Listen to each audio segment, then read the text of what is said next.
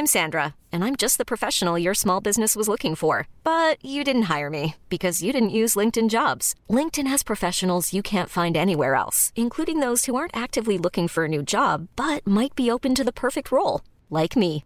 In a given month, over 70% of LinkedIn users don't visit other leading job sites. So if you're not looking on LinkedIn, you'll miss out on great candidates like Sandra. Start hiring professionals like a professional. Post your free job on linkedin.com/achieve today. J'aimerais en savoir plus sur vous, cher public, chers chroniqueurs, chers auditeurs, chers Patreon, chers membres du forum. Mais j'en sais déjà beaucoup plus sur vous que vous ne le pensez. Euh, vos anciens pseudos, vos selfies d'adolescents un peu honteux, votre premier CV de job euh, complètement vide qui traîne encore sur Internet, cette bio hardcore de vous sur le site de feu votre équipe de Counter-Strike, l'évolution de vos commentaires sur cette chaîne YouTube de cette vlogueuse qui était au début euh, très gentille, qui sont devenus très trollesques, et puis euh, aussi euh, les amis de vos amis, ceux que je trouve un peu sexy, que j'aime bien mater. J'en connais beaucoup pour vous. Ça me donne une sensation un peu de honte, mais beaucoup de pouvoir. Je vous tiens d'une certaine manière. Ça, c'était la sensation que j'avais jusqu'au moment où je me suis rendu compte que vous pouviez en savoir aussi beaucoup, beaucoup, beaucoup, beaucoup sur moi, sur Internet, ce que j'ai laissé. Et à force de me poser la question, je me suis auto-stalké. Et été effaré et effrayé par tout ce que j'ai pu laisser sur Internet comme indice, comme information, comme dossier. Et tout d'un coup, cette émission de Studio 404 spécial stalking me fait très peur. C'est donc le moment parfait pour la lancer.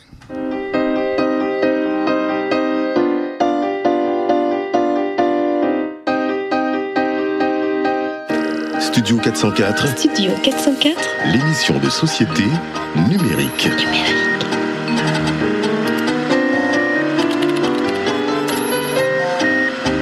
Studio 404, un podcast de qualité présenté par l'âme UA. Bonjour à tous, bonjour cher public, est-ce que ça va bien ou pas? Ah, merci. Non, non, j'ai entendu qualité rose dans la salle. Il n'y aura pas de débat là-dessus. On fera une émission spéciale plus tard en tout cas. Euh, on est ravis de vous accueillir ici au Tank, euh, nos partenaires du Tank qui, euh, qui nous accueillent dans leur beau petit hall pour une émission en public spéciale stalking, spéciale espionnage des uns des autres. On va bien rigoler. Et d'ailleurs, pour vous présenter nos chroniqueurs qui vont venir alimenter cette émission, j'ai des petits faits un peu croustillants sur eux, hein, évidemment.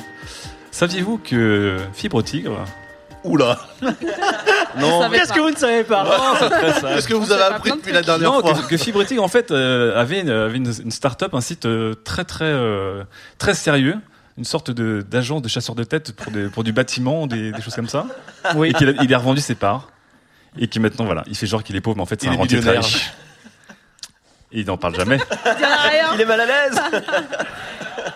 Voilà. J'en- parle jamais, c'est vrai. Sylvain rigole, dit ah t'es malaise. Mais saviez-vous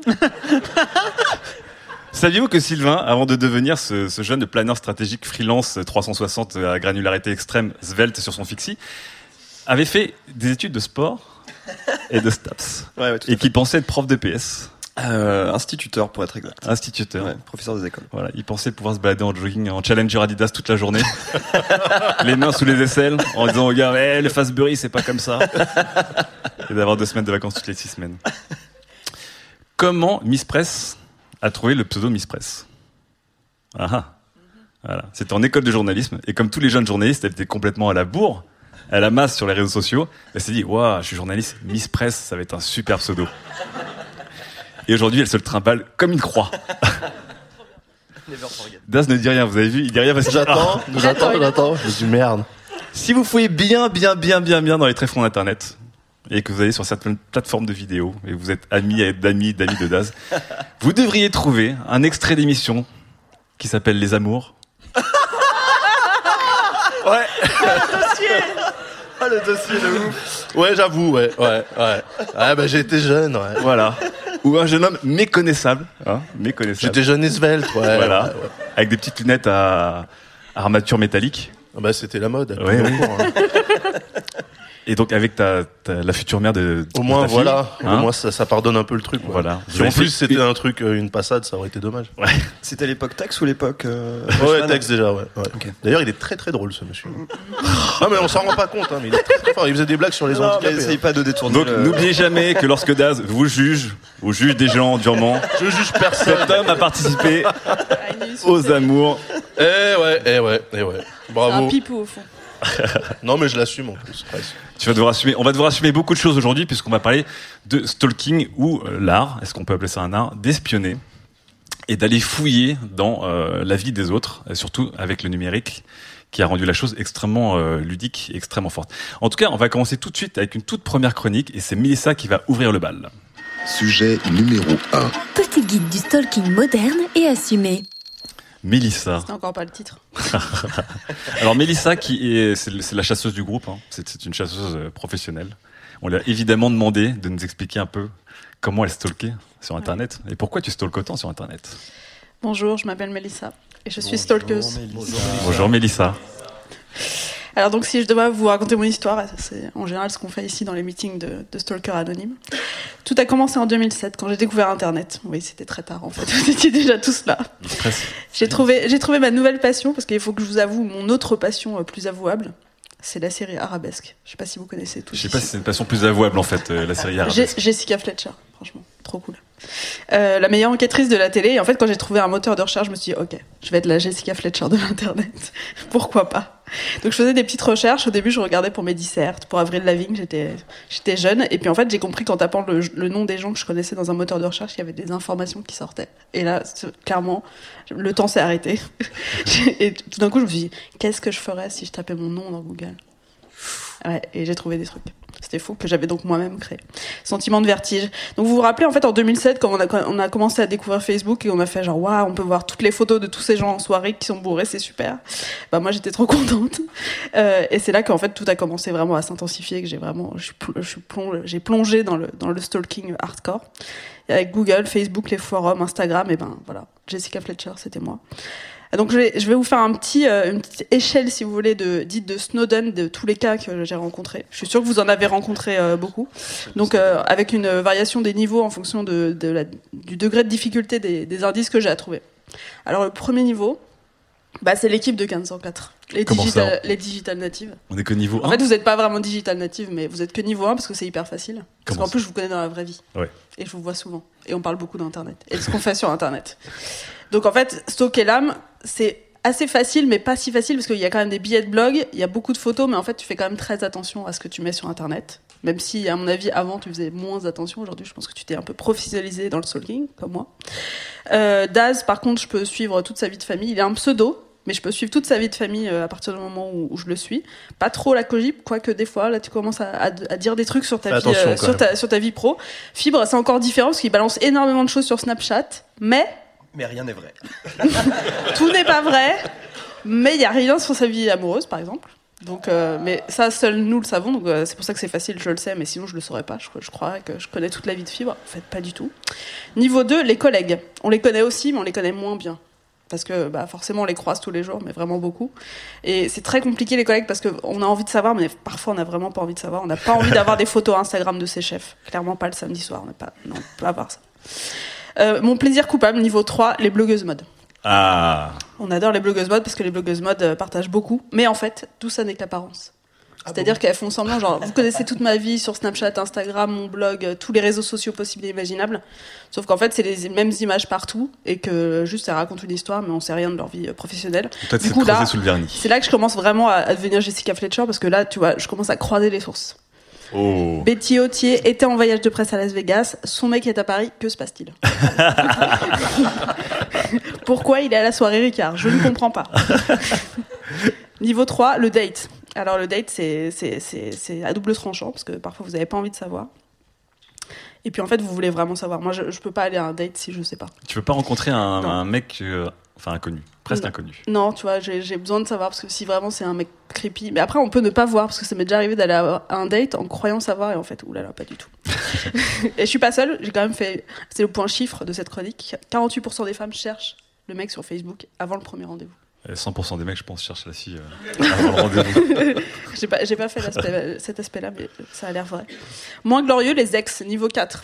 Alors, Ah, les ex, le, le stalking euh, d'ex, c'est un peu. On attaque le moment. Les ex, c'est bizarre parce qu'en fait, tu les as eus sur les réseaux. Donc, tu voilà, avais tout ce qu'il fallait, tu avais toutes les infos. Mais donc, parfois, tu as abandonné le truc. Donc, ça devient compliqué. Tu as créé, créé la complexité.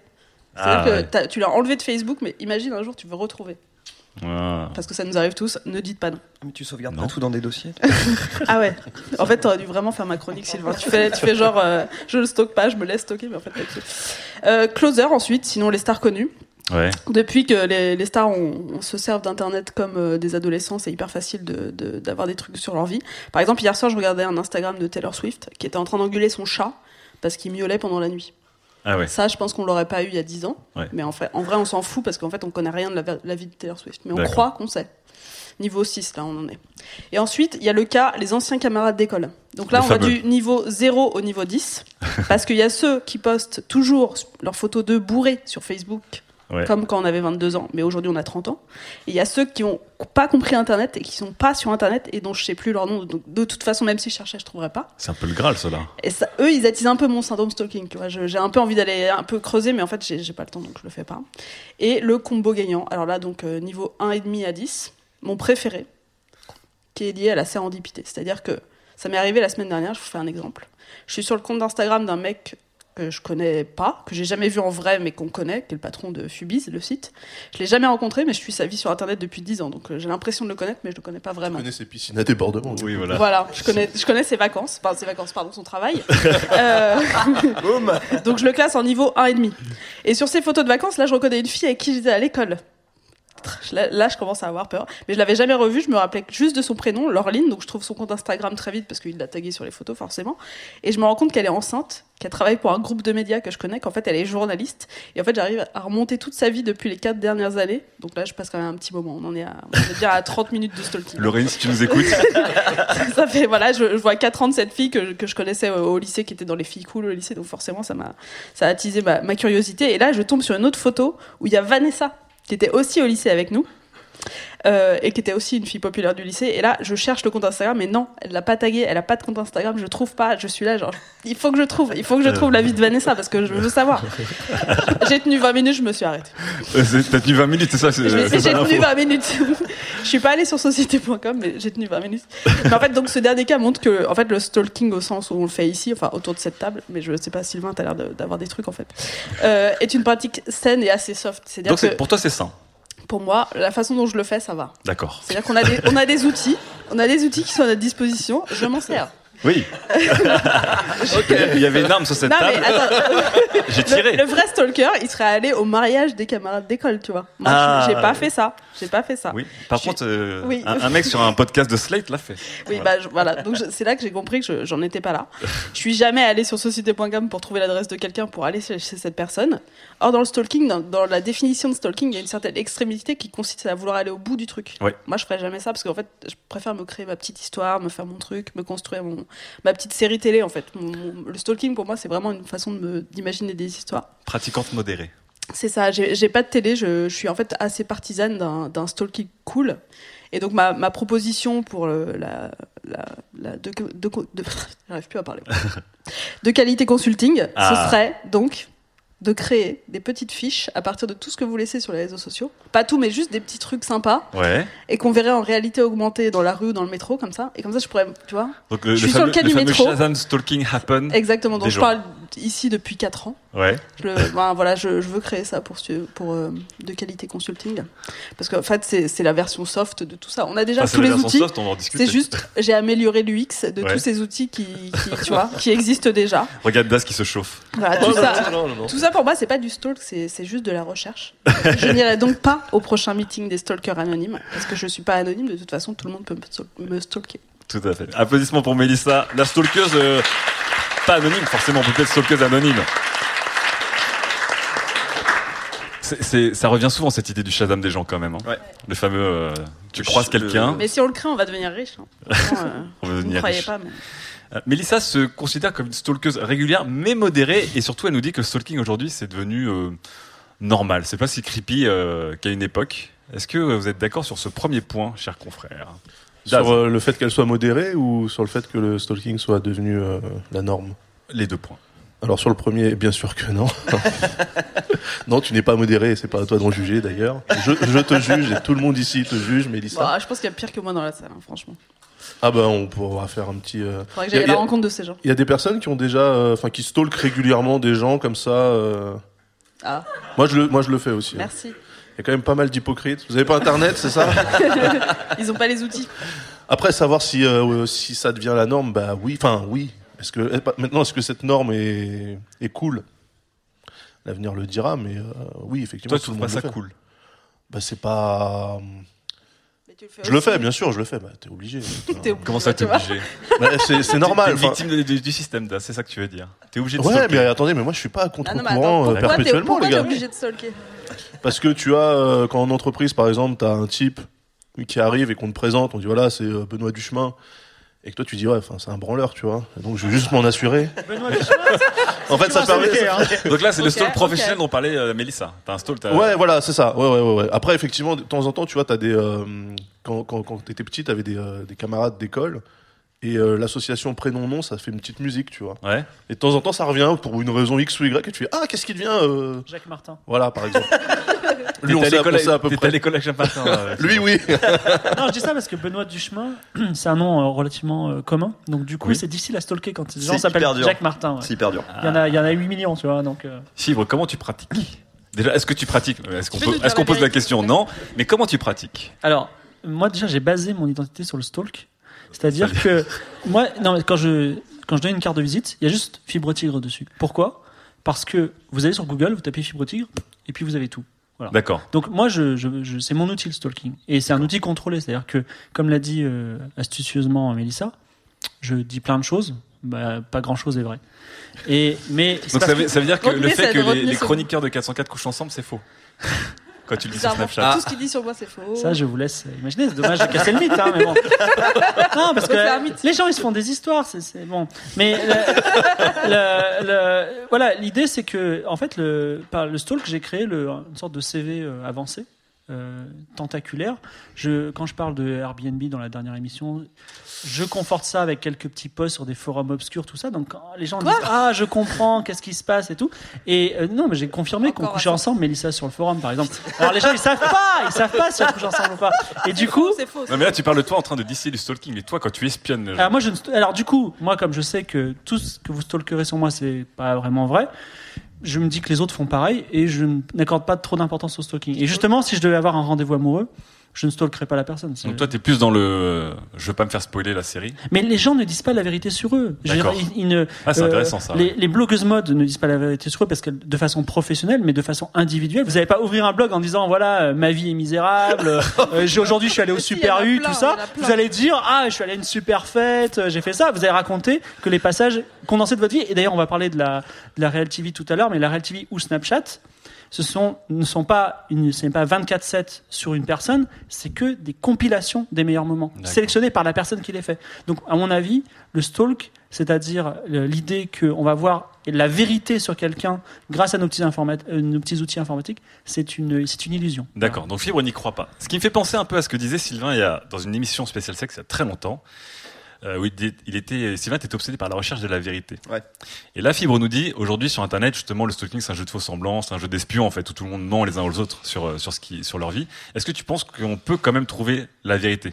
Ouais, mais c'est De le- la vérité un peu cachée pour moi c'est le plus dur en fait de trouver la, la, vraie vérité, la vraie vie de la personne. Mais en même temps c'est le c'est ce qui est excitant en fait. C'est la recherche de ce truc que- qui est hyper dur à trouver. Et, euh, et quand tu l'as, c'est souvent une information qui n'est pas contrôlée par la personne. C'est-à-dire euh, un truc un peu passif qui traîne, euh, voilà. Et du coup quand tu l'as, tu te dis ça. Ça, y a pas grand, il y a pas grand monde qui le sait, ça. ça et ça, c'est cool. Mais c'est aussi intéressant d'avoir les mensonges parce que ça, Oui, t'as des infos sur la, la manière dont, dont les gens fantasment un peu leur vie finalement. Donc ça donne des, des indications quand même sur. Les- C'est l'effet, euh, ce qu'on appelle la, c'est la théorie du signal. C'est-à-dire que, effectivement, euh, dit en langage euh, commun, il y a toujours un fond de vérité aux légendes. Voilà.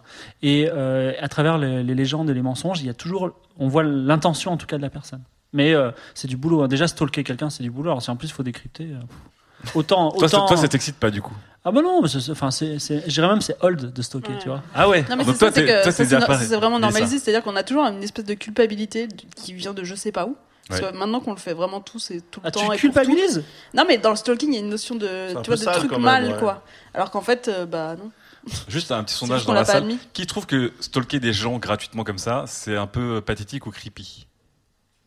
Personne n'a levé la main. Ah, la génération Ah, Y. Allez. Une personne a levé la main, ils sont deux. deux. Bah, on a les Et qui trouve ça aujourd'hui euh, normal Bon bah Ah, même ceux qui n'avaient pas internet tout à l'heure, c'est incroyable. c'est incroyable. Donc tout le monde trouve ça normal de, de stalker. Quel type de stalking vous faites? Mélissa a fait une petite typologie. Euh, Il y a les anciens amis, il y a les futurs targets, mais il y a aussi le stalking professionnel dont, dont Das parlait. Il y a le stalking parce qu'on se fait chier, donc un peu la sérendipité. Je vais me perdre de réseau en réseau, de personne en personne. Lequel vous amuse le plus si, on a, si, si vous avez une typologie? Fibre? Bah, s'en fout. Est-ce que euh, Quoi, de stalker? Quel type de stalking Alors euh, moi, ce que je, ce que je kiffe, c'est de stalker les gens sur euh, Usenet, par exemple. C'est un, c'est un- un stalking de niche, ça. Tu vois. ils, sont pas, ils sont pas nombreux en France J'ai des points NZB après. Et, euh, Non, explique-nous ce que c'est que de stalker des gens sur Usenet. non, mais par exemple, Et déjà explique aux gens de moins de Non, 40 non. ans ce que c'est que Usenet. non, non, mais, non, mais Google, vous, quand vous pouvez chercher sur Google, vous avez euh, donc le web, vous avez les actualités, vous avez les images, mais ça, n'importe quel débile peut trouver des choses en faisant ça. Voilà, il suffit Donc, juste de Tu veux dire que googler, c'est le niveau 1 du stalking Mais c'est même pas, c'est le niveau zéro. Genre, votre, un CM2 peut le faire, c'est inintéressant. Par contre, Ouais. quand Google, Google a d'autres possibilités. Vous pouvez stalker, enfin, vous pouvez chercher dans des livres, Ouais. vous pouvez chercher dans les, dans les newsgroups, parce que Google c'est a, a repris tous les newsgroups de l'ère euh, 1998-2006. Ouais. Et donc, ils ont retrouvé, notamment en indexant vos, vos, vos, vos adresses- mail, tous vos trucs. Et donc, il y a un musée euh, là-dedans. Et vous pouvez voir, vous pouvez remonter. Moi, j'ai essayé de stalker très, très sérieusement Mélissa, par exemple. Je n'arrive pas à remonter à 2006 quand tu étais aux États-Unis. Pas là.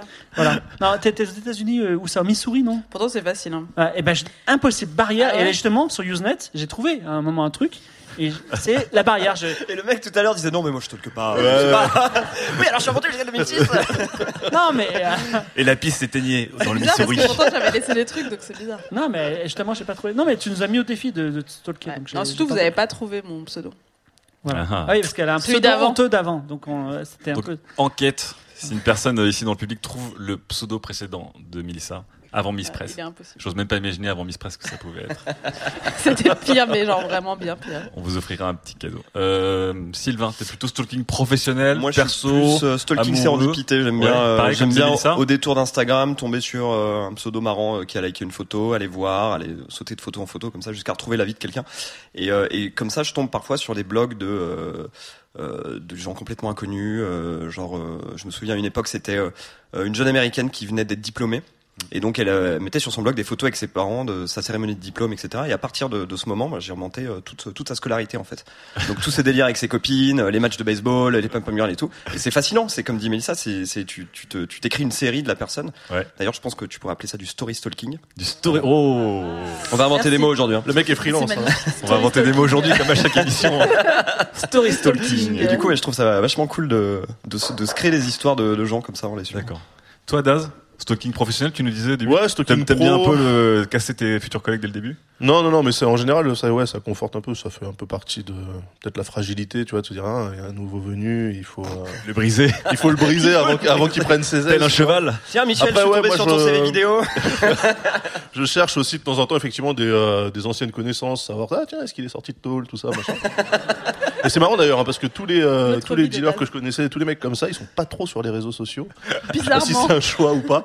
Euh, mais ouais, en fait c'est euh, des, des types que, enfin je, je cherche ouais, des, des gens avec qui j'étais à l'école, au collège, des choses comme ça. T'es pas le seul à les rechercher, hein, je pense. Ouais. je pense que la police aussi. Est-ce que dans le public, il y a des gens qui voudraient nous réagir par rapport à tout ce qu'on a dit? Euh, ouais, bah, bah, je viens de voir le nouvel épisode de Black Mirror. Ah, ah, et Ne spoil il pas, ne spoil pas, ne spoil pas. Bah, alors, pas de question. de façon légale. Voilà. Si, merci Eh beaucoup. ben, C'était très intéressant aussi. Alors, Attends, attends, qu'est-ce que t'en penses Pourquoi, pourquoi, Bien tenté, bien pourquoi ne tenté. poserait-il pas sa question? On s'en fout de se faire spoiler. Mais les- Non, nos non, auditeurs, Non, non, non, nos non. auditeurs écouteront la, la, la, la- T'es les seul, chroniques. t'es seul, Fibre. On aurait pu presque en faire un sujet. Ce qui est intéressant, c'est qu'il y a aussi un rapprochement stalking euh. C'est qu'effectivement, il y a des gens comme Mélissa qui veulent en savoir un peu sur euh, les dates veux qu'ils vont avoir et d'autres qui spoil. veulent pas savoir du tout. Désolé, monsieur. On, on, Mais on vous réinvitera dans, dans trois mois. peu, je trouve ça un peu dommage quand même. Non mais non, tu peux la mettre sur le forum Tu en mettant pas- spoiler. avec la, avant. avec la balise spoil euh, du Ouais. forum. Il y en a pas d'ailleurs. Il l'écrit dans pas une enveloppe scellée. Faut juste l'écrire. Je le rajoute sur Trello. Alors, Ok, super, merci. est-ce qu'il y a une autre question Euh, on peut parler de Lost, je pense, mais pas de notre série, je vous préviens. Alors, est-ce qu'il y a une autre question sur le stalking ou alors une réaction par rapport à ce qui était dit alors, mademoiselle. Bonjour. Bonjour. Euh, Du coup, en fait, euh, c'était par rapport euh, au passé et euh, versus aujourd'hui. C'est que maintenant, on a l'impression qu'on a un droit de regard finalement sur la vie des gens, d'autant plus que maintenant, avec euh, tous les réseaux, euh, on a une quantité d'informations euh, envers laquelle euh, on peut accéder facilement. Alors qu'auparavant, je dirais, il y avait plus le commérage, parce que ça existait tout le temps de savoir euh, qu'est-ce qu'a fait telle personne, à quel moment. euh. Sauf que maintenant, on a des outils et on n'a plus besoin de passer par des euh, dialogues ou des échanges avec des gens pour avoir des infos. Mais le commérage, c'était quand même, euh, c'était mal, euh, mal vu quand même. Mais non. Dans mon village À part, à part- à part pour les provinciaux. Non, non, non, et je, trouve, je trouve, je trouve que c'est d'autant plus pertinent que le commérage, c'était un petit peu, euh, euh, comment dire, On menait l'enquête ou pas? On est, on est, c'était pas forcément des sources sûres, puisque c'est- sinon ça s'appelle du journalisme, le commérage de sources sûres. hein. Et, et- et le stalking aujourd'hui, le stalking, c'est également pas de sources sûres à cause de ce jeu de masques que tout le monde me fait sur les réseaux sociaux. Donc la- la- l'analogie me semble très pertinente. Voilà. Et comme elle disait, euh, le, le- est-ce que c'est devenu une norme? Parce qu'aussi, on a des sortes d'outils qui officialisent la pratique d'une certaine manière. C'est ce que je disais, quoi. Ouais. Maintenant, on a tout. Toi, pour- Mélissa, t'es complètement d'accord Bah là-dessus. oui, c'est c'est la version 2.3. 2.3.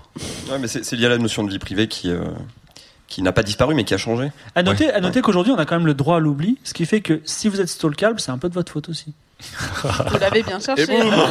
Non mais si tu t'es fait violer sur Internet. Mais- C'est que ta jupe était bien courte. Non, mais à la, à la fois, on n'a pas trop envie de savoir des choses sur nous, mais à la Ouais. fois, on se dit, oh, c'est fatigant, et je le fais pas. Et voilà, c'est tout. Ouais. Non, c'est vrai. C'est vrai que c'est fatigant. Ouais, C'est vrai. C'est vrai que c'est un vrai boulot si tu veux cleaner euh, ton passé. Faut vraiment, faut y aller quoi. Ça prend des jours. D'ailleurs, ce qui, est, ce qui a été intéressant, c'est que ça a toujours été un marronnier, le fameux genre j'essaie de disparaître d'Internet. Et là, récemment. Ouais, Il y a, y disparaître article, et ranger. Ouais. Parce que tu peux disparaître et laisser le reste, mais il y a aussi ranger ce que ce que t'as derrière Ouais. quoi. Mais il y a eu, il y a eu cette, euh, cette enquête d'un journaliste de Libé cette année, et j'ai l'impression que justement cette année, le mec a dit Je vais essayer d'effacer tous mes comptes internet, de disparaître, anti-stalking, etc. Et qu'à une époque, ça aurait soulevé des débats, des questions et tout, et que là, c'est passé complètement inaperçu. Genre, les gens s'en foutaient de cet article. Euh, Bah, faut dire qu'il était franchement pas terrible. c'est pas Slade, j'ai le droit de les tabasser ou pas Alors que- non, la démarche était, était hyper intéressante et ça Ouais. prouve que ça te disait en tout cas que c'était. cool. L'impression que c'est- pas un coup d'épée dans l'eau, mais que le, le Bah journaliste oui, a fait toute son enquête non, et mais qu'en c'est un- 2016, c'est un- ça intéresse pas grand monde de C'est un savoir. choix si- et surtout il y a plein de gens qui sont hyper flemmards et qui se disent bon non j'ai rien à me reprocher. L'argument tu sais j'ai rien à me reprocher. Alors qu'il y a, il y une méthode, il y a une méthode Ouais. extrêmement simple de faire disparaître des informations gênantes sur soi. Il suffit de changer de nom Il comme suffit moi. d'être fibre. Non, au contraire, il suffit de, parler de soi énormément et de parler d'être présent partout en, en disant plein d'informations, tout et rien, et les gens ne savent plus sur quoi se tenir ou ils se focus sur d'autres choses, voilà. Non mais après Ouais. t'as quand même des vrais malades qui cherchent à fond tu vois sur les blogueuses elles disent toujours. Sur euh, Usenet par exemple. Machin elle m'a retrouvé elle me harcèle enfin tu vois. J'ai hâte de voir une blogueuse euh, beauté sur Usenet, hein, ça, me... fait très plaisir. Allez, on va attaquer en tout cas tout de suite une première FAQ. F. Alors, on va l'évacuer tout de suite parce que voilà, mais elle est rigolote. Est-ce que Kepra et Ben le no-name sont là ou pas? Parce qu'ils ont à peu près la même question, mais avec un nom différent. Ah bah ils sont ils sont côte à côte. Ah bah Ça on alors reconnaît le, Étonnant. le- le petit tandem d'auditeurs. Euh, donc la question était à quand l'arrivée euh, au sein de l'équipe de qualité de Maya Mazorette? Ah ah Et Ben le no-name à côté nous demandait. Euh, alors moi je suis un Rivieros de première et euh, je voulais savoir à quand l'arrivée de Henri Michel dans l'écurie qualité. Ah, ah. Henri, Henri Présenter Mich- ces gens pour ceux qui connaissent pas. Henri Michel, bah, c'est un, c'est une personne qu'on a, qu'on aime beaucoup chez nous à qualité. Il est fou, Mais il est provincial, donc ça pourrait être fibre tigre. euh, ouais, bah, bah, bah, en fait, Henri, il a déjà, il est déjà en train de monter euh, Rivière à Ferraille, je crois. Donc, Ouais. euh, Donc c'est un concurrent et on le déteste. Mais on l'aime un peu quand même. Euh, Est-ce que vous devriez avoir Henri dans les dans l'écurie ou pas? Mais il a, il a déjà été euh, dans une émission, une Oui, émission de Noël, euh, je sais Ouais. plus quand. Voilà, moi, je pense que l'émulation entre podcasts sera plus saine si on est séparés et qu'on Ouais. continue de se, de se chamailler gentiment. c'est plus rigolo. C'est un soap. Donc on vous rappelle, Henri Michel a, a créé de toutes pièces un clash, hein, un peu comme Bernard Tapie avait créé un clash entre le PSG et l'OM à l'époque pour faire vendre. Et depuis, on joue tous à, à guichet fermé. Bon, Maya Mazorette, euh, la question est pertinente parce que Maya, elle nous suit depuis le tout début. Euh, elle aime beaucoup 404 et elle a plein de choses à raconter. Pour ceux qui la suivent, je pense que ça fait à peu près maintenant 20 ans qu'elle a beaucoup de choses à raconter sur euh, le sexe et la sexualité. Mais Maya, euh, il faut, euh, il faut la, la trouver quoi. Elle, est, elle fait le tour du monde euh, tout le temps. Mais en tout cas, évidemment, le jour où elle vient se poser, euh, vient poser ses petites valises, on sera ravis de l'accueillir chez nous. Satisfait ou pas? Merci. Ou alors le rebondissement salaud, c'est que Henri Michel recrute Maya chez, Oh là là. chez, euh, Chez. Chez Riviera Ferraille. Alors là, alors là, c'est la guerre. Allez, on attaque tout de suite le deuxième sujet et c'est Sylvain qui va prendre le contrepoint de Mélissa. Sujet numéro 2. Vous pensez m'espionner? Vous avez été manipulé. Faut qu'il allume sa Évidemment, tablette. c'est Sylvain. Sylvain, ça rime avec taquin et Voilà, on va être un petit peu taquin. On va Ah. être un petit peu taquin. Je vais vous présenter d'abord les faits. Février 2016, le directeur marketing de Webedia, un dénommé Gérard Soussix, tape euh, mon nom dans Google après que mon CV ait atterri sur son bureau. Quelques minutes plus tard, il resserre euh, le nœud de sa cravate d'un air satisfait. Ah ah ah Les jeunes, aujourd'hui, ils ne savent pas se protéger. Et oui, monsieur Saucisse a réussi un coup de maître en uploadant la photo de mon CV dans Google Images. Joli. Il est tombé sur mon profil Gravatar. Profil Gravatar, c'est euh, là où il faut s'inscrire pour laisser des commentaires sur WordPress à l'époque. Il a ainsi accès à tous les commentaires que j'ai pu laisser sur des blogs et il est plutôt satisfait de ce qu'il voit hein, euh, d'un point de vue professionnel, euh, blog de marketing, site de critique publicitaire, réflexion stratégique. Tous mes, commentaires sont constructifs et argumentés. À la bonne heure, se dit ce monsieur, ce monsieur sous X. Ce Sylvain Palais n'est pas un troll. Très bien. Fait numéro 2, avril 2013. Cette euh, Twitter est en train d'éplucher mon blog pour remonter le plus loin possible dans ma vie. Elle en est à l'année 2009. C'est alors qu'au détour d'une vieille URL, elle découvre mon premier pseudo. Le pseudo de la honte, qui est aussi ma première adresse Gmail, 6 ou 42. Ni une ni deux, elle s'en sert... Sous avec deux O. Euh, oui, avec deux O. Voilà. Ni, ni une ni deux, elle s'en sert pour euh, dénicher ma chaîne YouTube secrète. Et qu'est-ce qu'elle y découvre? Bah, Des vidéos de moi en train de soigner des chats dans un refuge animalier. Trop mignon, se dit-elle. Fait numéro 3, août 2052. Le fisc est à mes trousses, il a mis le grappin sur tous les membres de qualité, après que le nom de Fibre soit apparu dans un leak du monde, les Patreos Paper. Les cracks de la cybersécurité de la Commission de groupe des finances départementales publiques, la fameuse CDGRO FDP, retournent le web à la recherche d'un indice sur ma localisation en tapant mon nom dans Google suivi de mon numéro de tirette. Et oui, c'est des cracks de la cybersécurité. Ne l'oublions pas, ils tombent sur un post sur le forum euh, auto-entrepreneur-info-droit où euh, je m'exprime en ces termes. Coucou les filles, vous avez des arguments pour convaincre mes amis de payer leurs impôts en France? Je trouve que c'est très important. Boum. Le point commun entre ces trois histoires vraies, bien sûr, c'est moi qui disparais dans un bruissement de cap en lâchant un rire diabolique. Vous êtes tous des petites mouches et vous marchez en équilibre sur les fils tendus de la toile que j'ai tissée pour vous. On appelle ça, j'ai appelé ça, du reverse stalking. Ah, c'est le deuxième terme inventé. C'est le deuxième terme inventé. Le reverse stalking, ça désigne l'action de laisser intentionnellement de vrais ou de faux indices pour jouer avec les stalkers ou simplement pour les emmener sur un terrain qui vous avantage un petit peu plus. Alors on le fait tous hein, pour diverses raisons, on le fait tous consciemment ou non, mais ce qui est important c'est qu'on le fait tous en fait. Et euh, je vais vous donner quelques exemples pour illustrer le spectre très large du reverse stalking. Alors par exemple le, petit subli, le petit subli, les Américains appellent ça un, un subtweet. C'est euh, quand on fait un statut ou un, ou un tweet qu'on ne mentionne pas une personne, mais que clairement on est en train de parler d'elle. Voilà. Si ça mentionne personne, c'est quand même destiné à quelqu'un. Et le petit rêve mouillé de tous les gens qui écrivent des sublis, c'est que ce quelqu'un en question tombe dessus, en fait. C'est le reverse stalking en mode vengeur pas vraiment masqué, mais souvent totalement aigri. Exemple de tweet. Le jour où je fais payer l'enregistrement de mes podcasts, rappelez-moi d'où je viens. Il se reconnaîtra. C'est ce qu'on appelle un subli de subli. C'est- C'est hyper méta. Hop hop hop, petit selfie naïvement posté pile au bon moment où votre target est connecté sur Instagram parce que vous l'avez vu liker dans l'onglet activité. Ça c'est le reverse stalking marketing en mode bon message au bon moment. Encore plus facile, le petit marre d'être pris en otage par la RATP. Posté depuis un métro où aucun mouvement social n'est à déplorer. Pourquoi vous faites ça? C'est très simple. Vous êtes en retard au taf, votre boss a un compte Twitter. Reverse stalking en mode préventif, alibi. Voilà. On l'a tous fait, voilà, vous rigolez bien. La typologie du reverse stalking, donc, elle est très fournie, hein, comme on le voit, et euh, on le fait pour diverses raisons. Parfois pour euh, donner du grain à moudre à ses haters, ça c'est rigolo.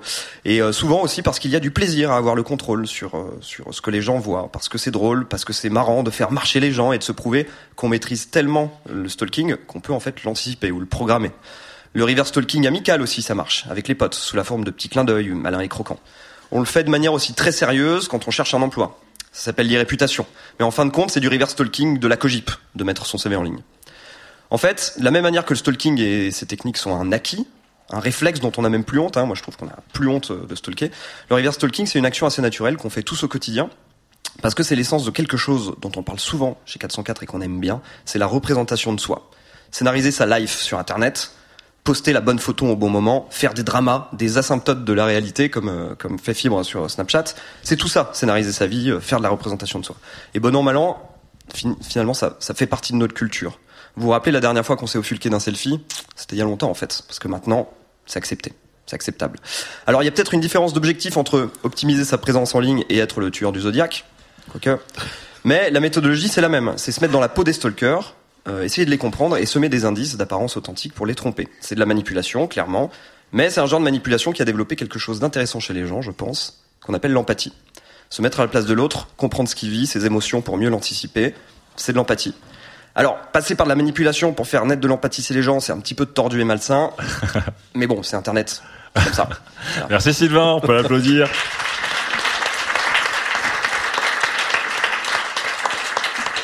River story stalking. On est bon là. Ouais. ouais. On est pas mal. Alors Sylvain, donc tu contres, tu, enfin tu contres, tu embrasses le stalking. Ouais, c'est tu- pas contré, c'est euh, c'est dirigé en voilà, fait. et tu et tu le diriges un peu euh, à ta manière. Et du coup, c'est marrant parce qu'on en a pas beaucoup parlé, mais en fait on se rend compte, comme tu dis, que beaucoup de gens le font consciemment ou inconsciemment.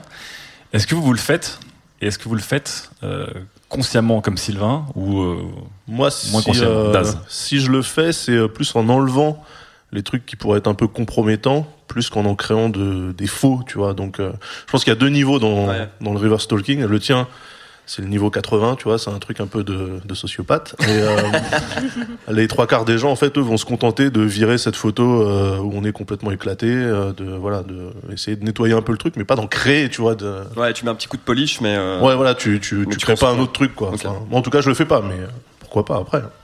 Mélissa, toi qui es chasseuse, est-ce que tu gères la manière dont tu es chassée? Bah oui, forcément. Bah oui. Dit-elle en rangeant sa sarbacane.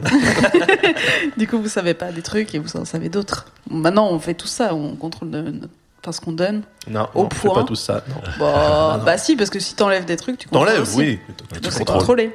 Fibre. Ah bah fibre, évidemment. Ah oui, alors moi je savais pas qu'il, je, je connaissais pas la teneur de sa chronique, Ouais. mais euh, donc euh, j'en, j'en ai un peu parlé tout à l'heure. Donc euh, je pimpe me- mon identité numérique. Et J'ai cherché un, un exemple ou une façon d'aller plus loin. J'en, ai un. Euh, je pense que à force de d'orienter son, son son identité, en fait bizarrement elle devient vraie. Et à ce titre-là, j'ai un exemple. moi, j'ai fait, euh, j'ai fabriqué une escape. Oui, sur moi, bien sûr. J'ai fait une escape room euh, avec Chloé, donc qui s'appelle La Pièce. Et j'en ai fait qu'une. Et je- j'en ai fait, j'ai fait d'autres projets, mais j'en ai fait qu'une. Ce qui, ce qui fait que dans les créateurs d'escape room, je suis quelqu'un qui en a fait très peu. Ouais. Et euh, j'arrête pas, j'ai pas arrêté de dire ouais j'en ai fait plein, j'ai rendez-vous, escape room, blablabla, etc. Et du coup quand tu tapes escape room euh, Paris, bah tu tombes sur moi, tu vois. Et du coup les gens ils disent ah euh, invitons cet expert de l'escape room, tu un vois. spécialiste. Du coup j'ai du coup j'ai j'ai plein de demandes de contrats que je sous-traite parce que je- j'en ai fait. Et je je je je fais des conférences dessus. Voilà, j'explique comment ça se passe. J'étais dans un dossier là, pour faire une conférence au Japon. je veux dire. Et du coup, je suis obligé de bosser le sujet. Oh, la, la fraude, La fraude Mais attendez, totale. attendez, attendez, vous allez voir le twist de fin. Le twist de fin. Ah, c'est même pas fini en plus. Le twist de fin, c'est que, c'est pas vrai. c'est que j'ai, j'ai été obligé de bosser le sujet à fond. Et du coup, je, je pense qu'aujourd'hui, je suis, un- je, suis assez, je suis assez crédible, du coup. Voilà. Mais j'ai eu un passage où j'avais des sueurs froides, tu vois. euh, Mais donc, euh, je pense que c'est un peu. euh, on, se fait, on se fait prendre à notre propre jeu. un T'as de la chance que Google puisse pas indexer l'audio. Parce que. Mais si, mais je m'en fous, ça ça fait partie Parce du que truc. Parce que parce que le message que je viens de dire, c'est que je suis un expert en escape room, tu vois. le- Non, mais, mais je veux dire, quand les gens te disent Ah, vous êtes un expert en escape room, euh, est-ce que vous pouvez me montrer vos projets? Là, tu vas pas, tu vas Bah pas si, parce inventer des le mensonge a créé la vérité parce qu'il a fait des conférences et tout ça. Ouais, mais je, veux dire, le contenu même qui lui permet de faire des conférences, il existe toujours pas. en Mais fait. personne vérifie, personne. Tout le monde s'en fout. Les mecs, ils ils disent Vous avez fait ce que vous Je dis oui, et pff, ils vont pas plus loin, tu vois. Les mecs savent même pas ce que c'est. Serge, Serge le mytho, quoi. Alors, mais du coup, c'est marrant ce que dit Fibre. Est-ce que, euh, du coup, ça fait un peu la synthèse de ce que disait Mélissa et de ce que tu dis, Sylvain.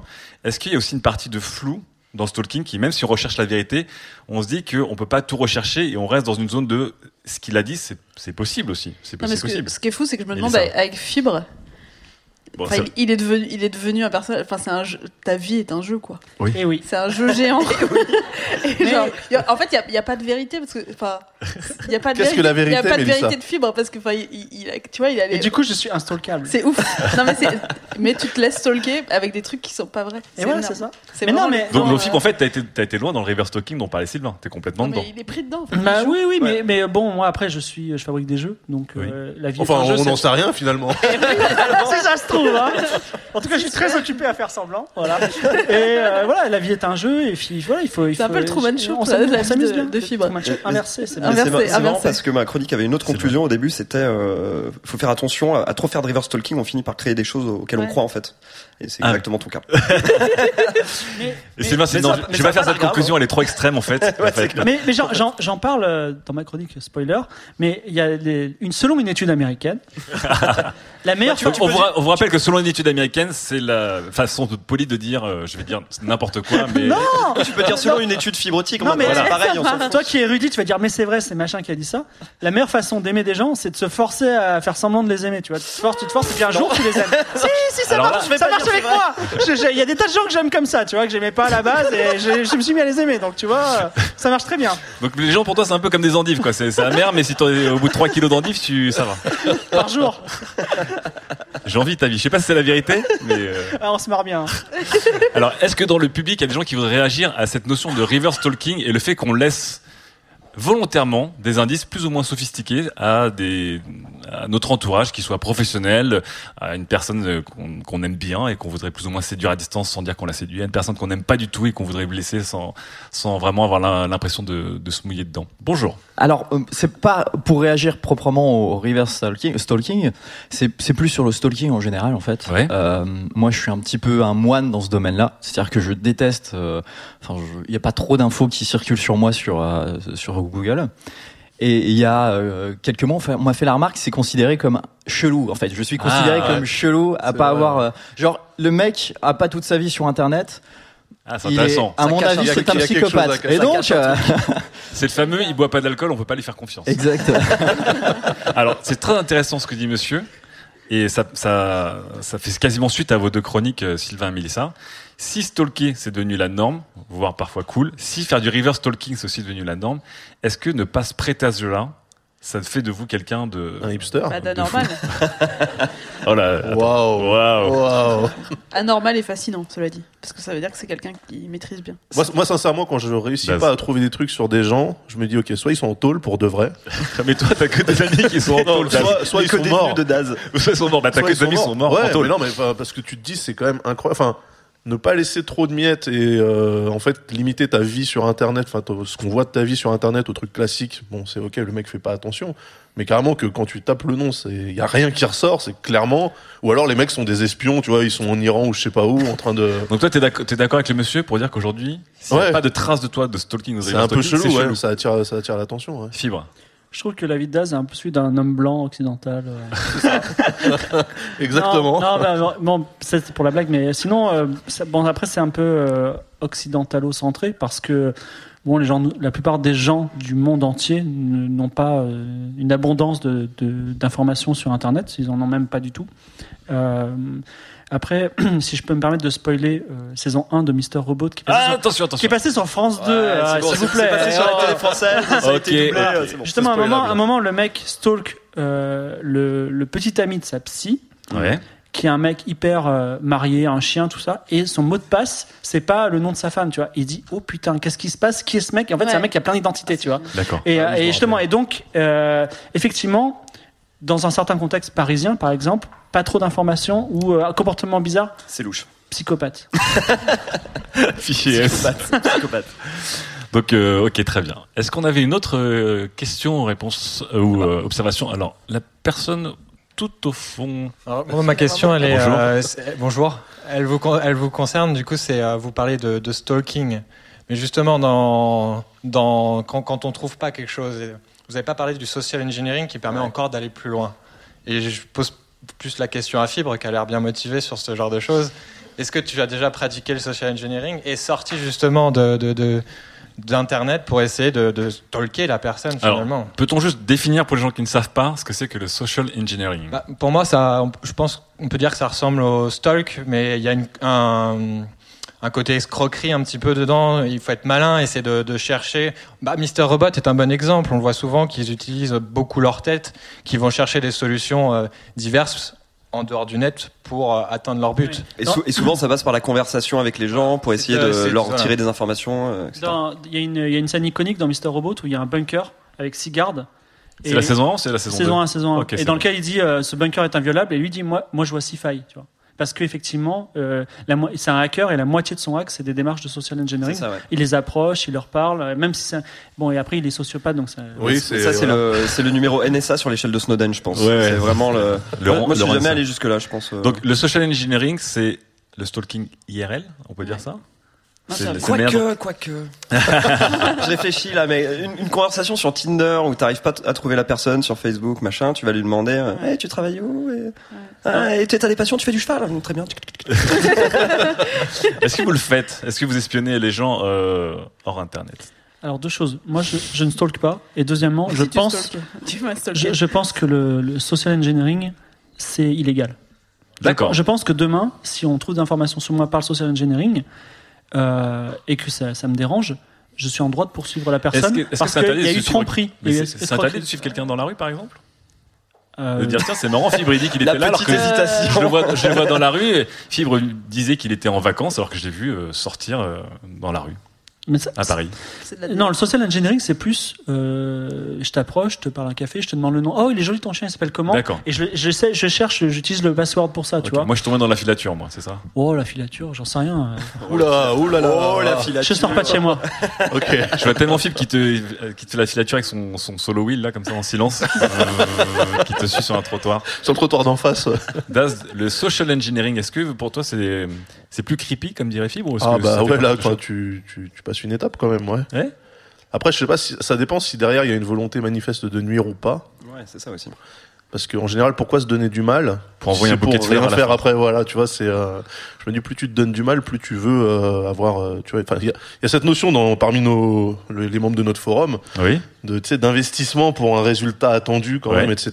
Chose que je ne pratique pas, mais bon, je vous comprends. Euh, je me dis pourquoi se donner autant de mal si au final c'est juste pour la beauté de l'art, tu vois, pour la beauté du geste? Bah, Mélissa le disait aussi, des fois le stalking c'est l'activité en elle-même et, et Non, mais le, stalking, ça te demande pas euh, de ressources autres que un peu de temps et Internet, tu vois? Ouais. Le social Mais engineering, engineering, c'est quand même autre chose. Tu commences vraiment à caler ta vie sur euh, sur ta target pour euh, réussir à faire des trucs. Et là, ça, ça devient un peu un peu flippant quand même, non? Vous êtes d'accord avec Daz on, on passe du côté obscur de la force ou pas Moi, c'est en partie mon métier, alors ça va. J'ai le droit. La, li- la licence journalistique. Ça aide. Euh, non, moi je pense vraiment que quand tu dragues sur les hum, applications de, de rencontres, je pense que tu fais un peu de social engineering, euh, un peu inconscient, quoi, en, demandant des infos pour euh, rendre le stalk plus facile après sur Internet. je pense. tu, as, tu attendris le- la cible. C'est pas que tu attendrais, c'est que tu, veux chopes savoir. des informations supplémentaires pour essayer de trouver un petit profil LinkedIn. euh. C'est- LinkedIn. c'est- C'est bien de croiser les photos pour, les, pour éviter les MySpace Angle, tu vois.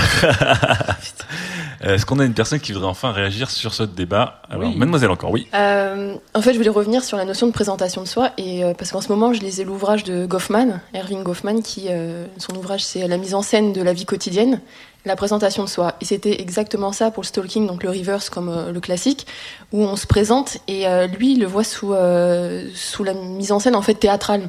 Et c'est vrai qu'on rentre dans un jeu, on se présente face à quelqu'un, on manipule d'une certaine manière les infos qu'on donne, les infos qu'on laisse pour ensuite avoir des infos en retour. Et comme fibrotique, parfois on se, enfin, on s'en mêle un peu dans les filets, dans les infos qu'on laisse, et à la fin, il y a- ça crée des dissonances. Par exemple, le cas où il doit gérer des contrats euh, Ouais. sur lesquels il n'a pas de compétences, il est obligé justement de d'investir le, résumé parfait quand même de la vie de Fibrotique. Bon, Et donc là, du coup, Fibre la euh, dissonance, on essaye de créer euh, bah, du sens pour qu'à la fin, le jeu continue et ça s'arrête jamais finalement. C'est le moment où Sylvain se dit Je me suis juré depuis jamais citer Broadway, la société du spectacle, mais je vais le faire Non mais non mais non non non, non, mais euh, je t'invite à écouter la chronique sur le selfie où euh, effectivement on faisait un parallèle avec Goffman. Ah, c'est vrai Bah oui, déjà oui. cité. je l'ai je l'ai je l'ai calé plein de fois. ouais. Je l'ai calé. T'as- T'es au Celsa ou pas? Ah non, mais peut-être, je vais peut-être passer là-bas. Tout ça a été La horrible. bonne base. Parce qu'il a donné son cours déjà. Euh, Société du spectacle, on est dedans aussi? Bah ouais, mais plus Goffman en fait. Vraiment, c'est vraiment euh, la vie est un théâtre et euh, je suis vrai que dans les coulisses. Et, euh, et je trouve que des coulisses, il y en a de moins en moins en fait, finalement. coulisses. Très bien.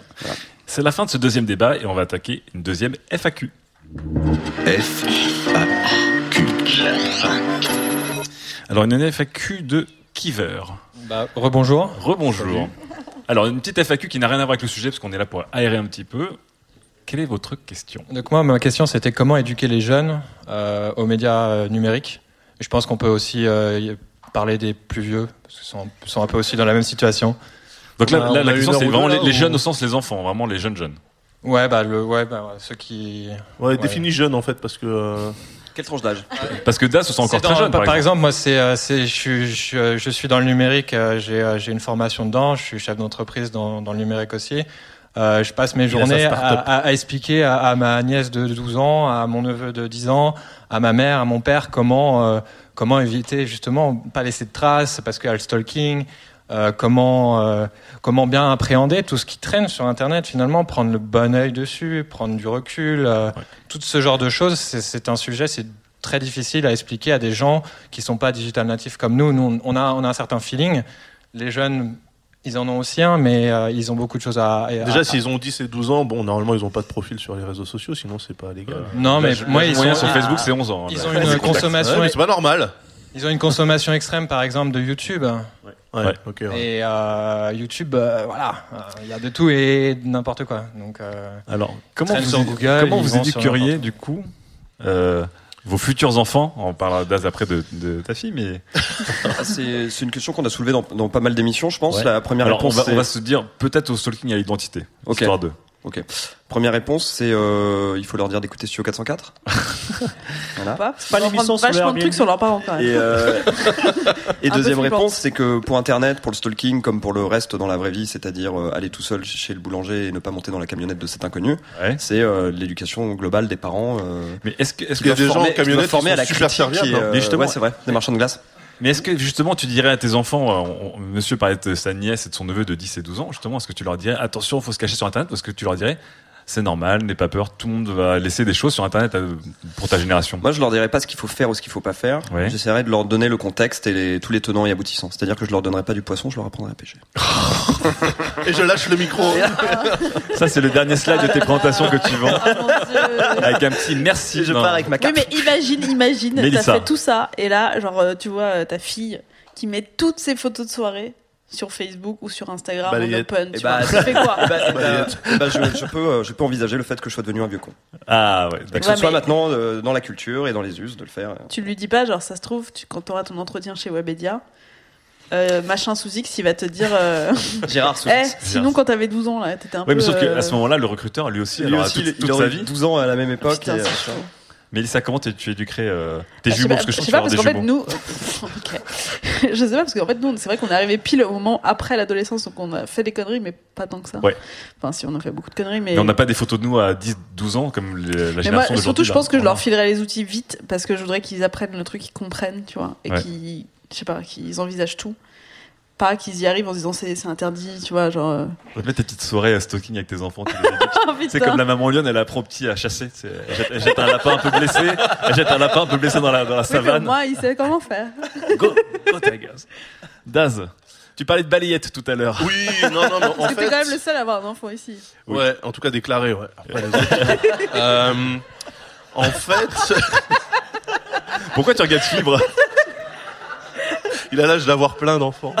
Euh, non, en fait, le truc, c'est euh, c'est pas forcément focalisé sur le contenu d'Internet, mais plutôt la façon d'y accéder. C'est-à-dire que je serais le, le prince des enculés au niveau de l'admin, tu vois. donc, là, déjà, ta, ta- parental. ta fille, elle le sait pas encore, mais. Mais euh, Ah mais moi, elle va grandir dans un monde où elle pensera qu'Internet n'existe pas. Elle dira, mes amis en parlent, je dis oui, bah, des amis ont des conversations bizarres, mais non, je pense que si, si vraiment on met en place le- tenir non non franchement pour, euh, pour le pour Internet, Ouais. je, je teste avec euh, avec euh, ma, ma meuf déjà. Ah, sur ta meuf. Ouais, je lui ai mis des Non, places d'accès Wi-Fi qui la déconnecte tout seul toutes les Elle pète des câbles. Non, mais ça me sert un petit peu de. Tu Kim Jong-il, quoi. Non, quand, on, s'engueule, quand on s'engueule, c'est ce que je fais, ouais. La Corée du Nord. Je coupe inter- mon Internet, mais juste pour elle, tu vois. je- je- J'exclus son adresse Mac et après j'attends. Et tu sais, c'est- ça fait partie de ces gens qui euh, s'approchent du, routeur. C'est horrible. Elle s'approche de la Freebox comme ça.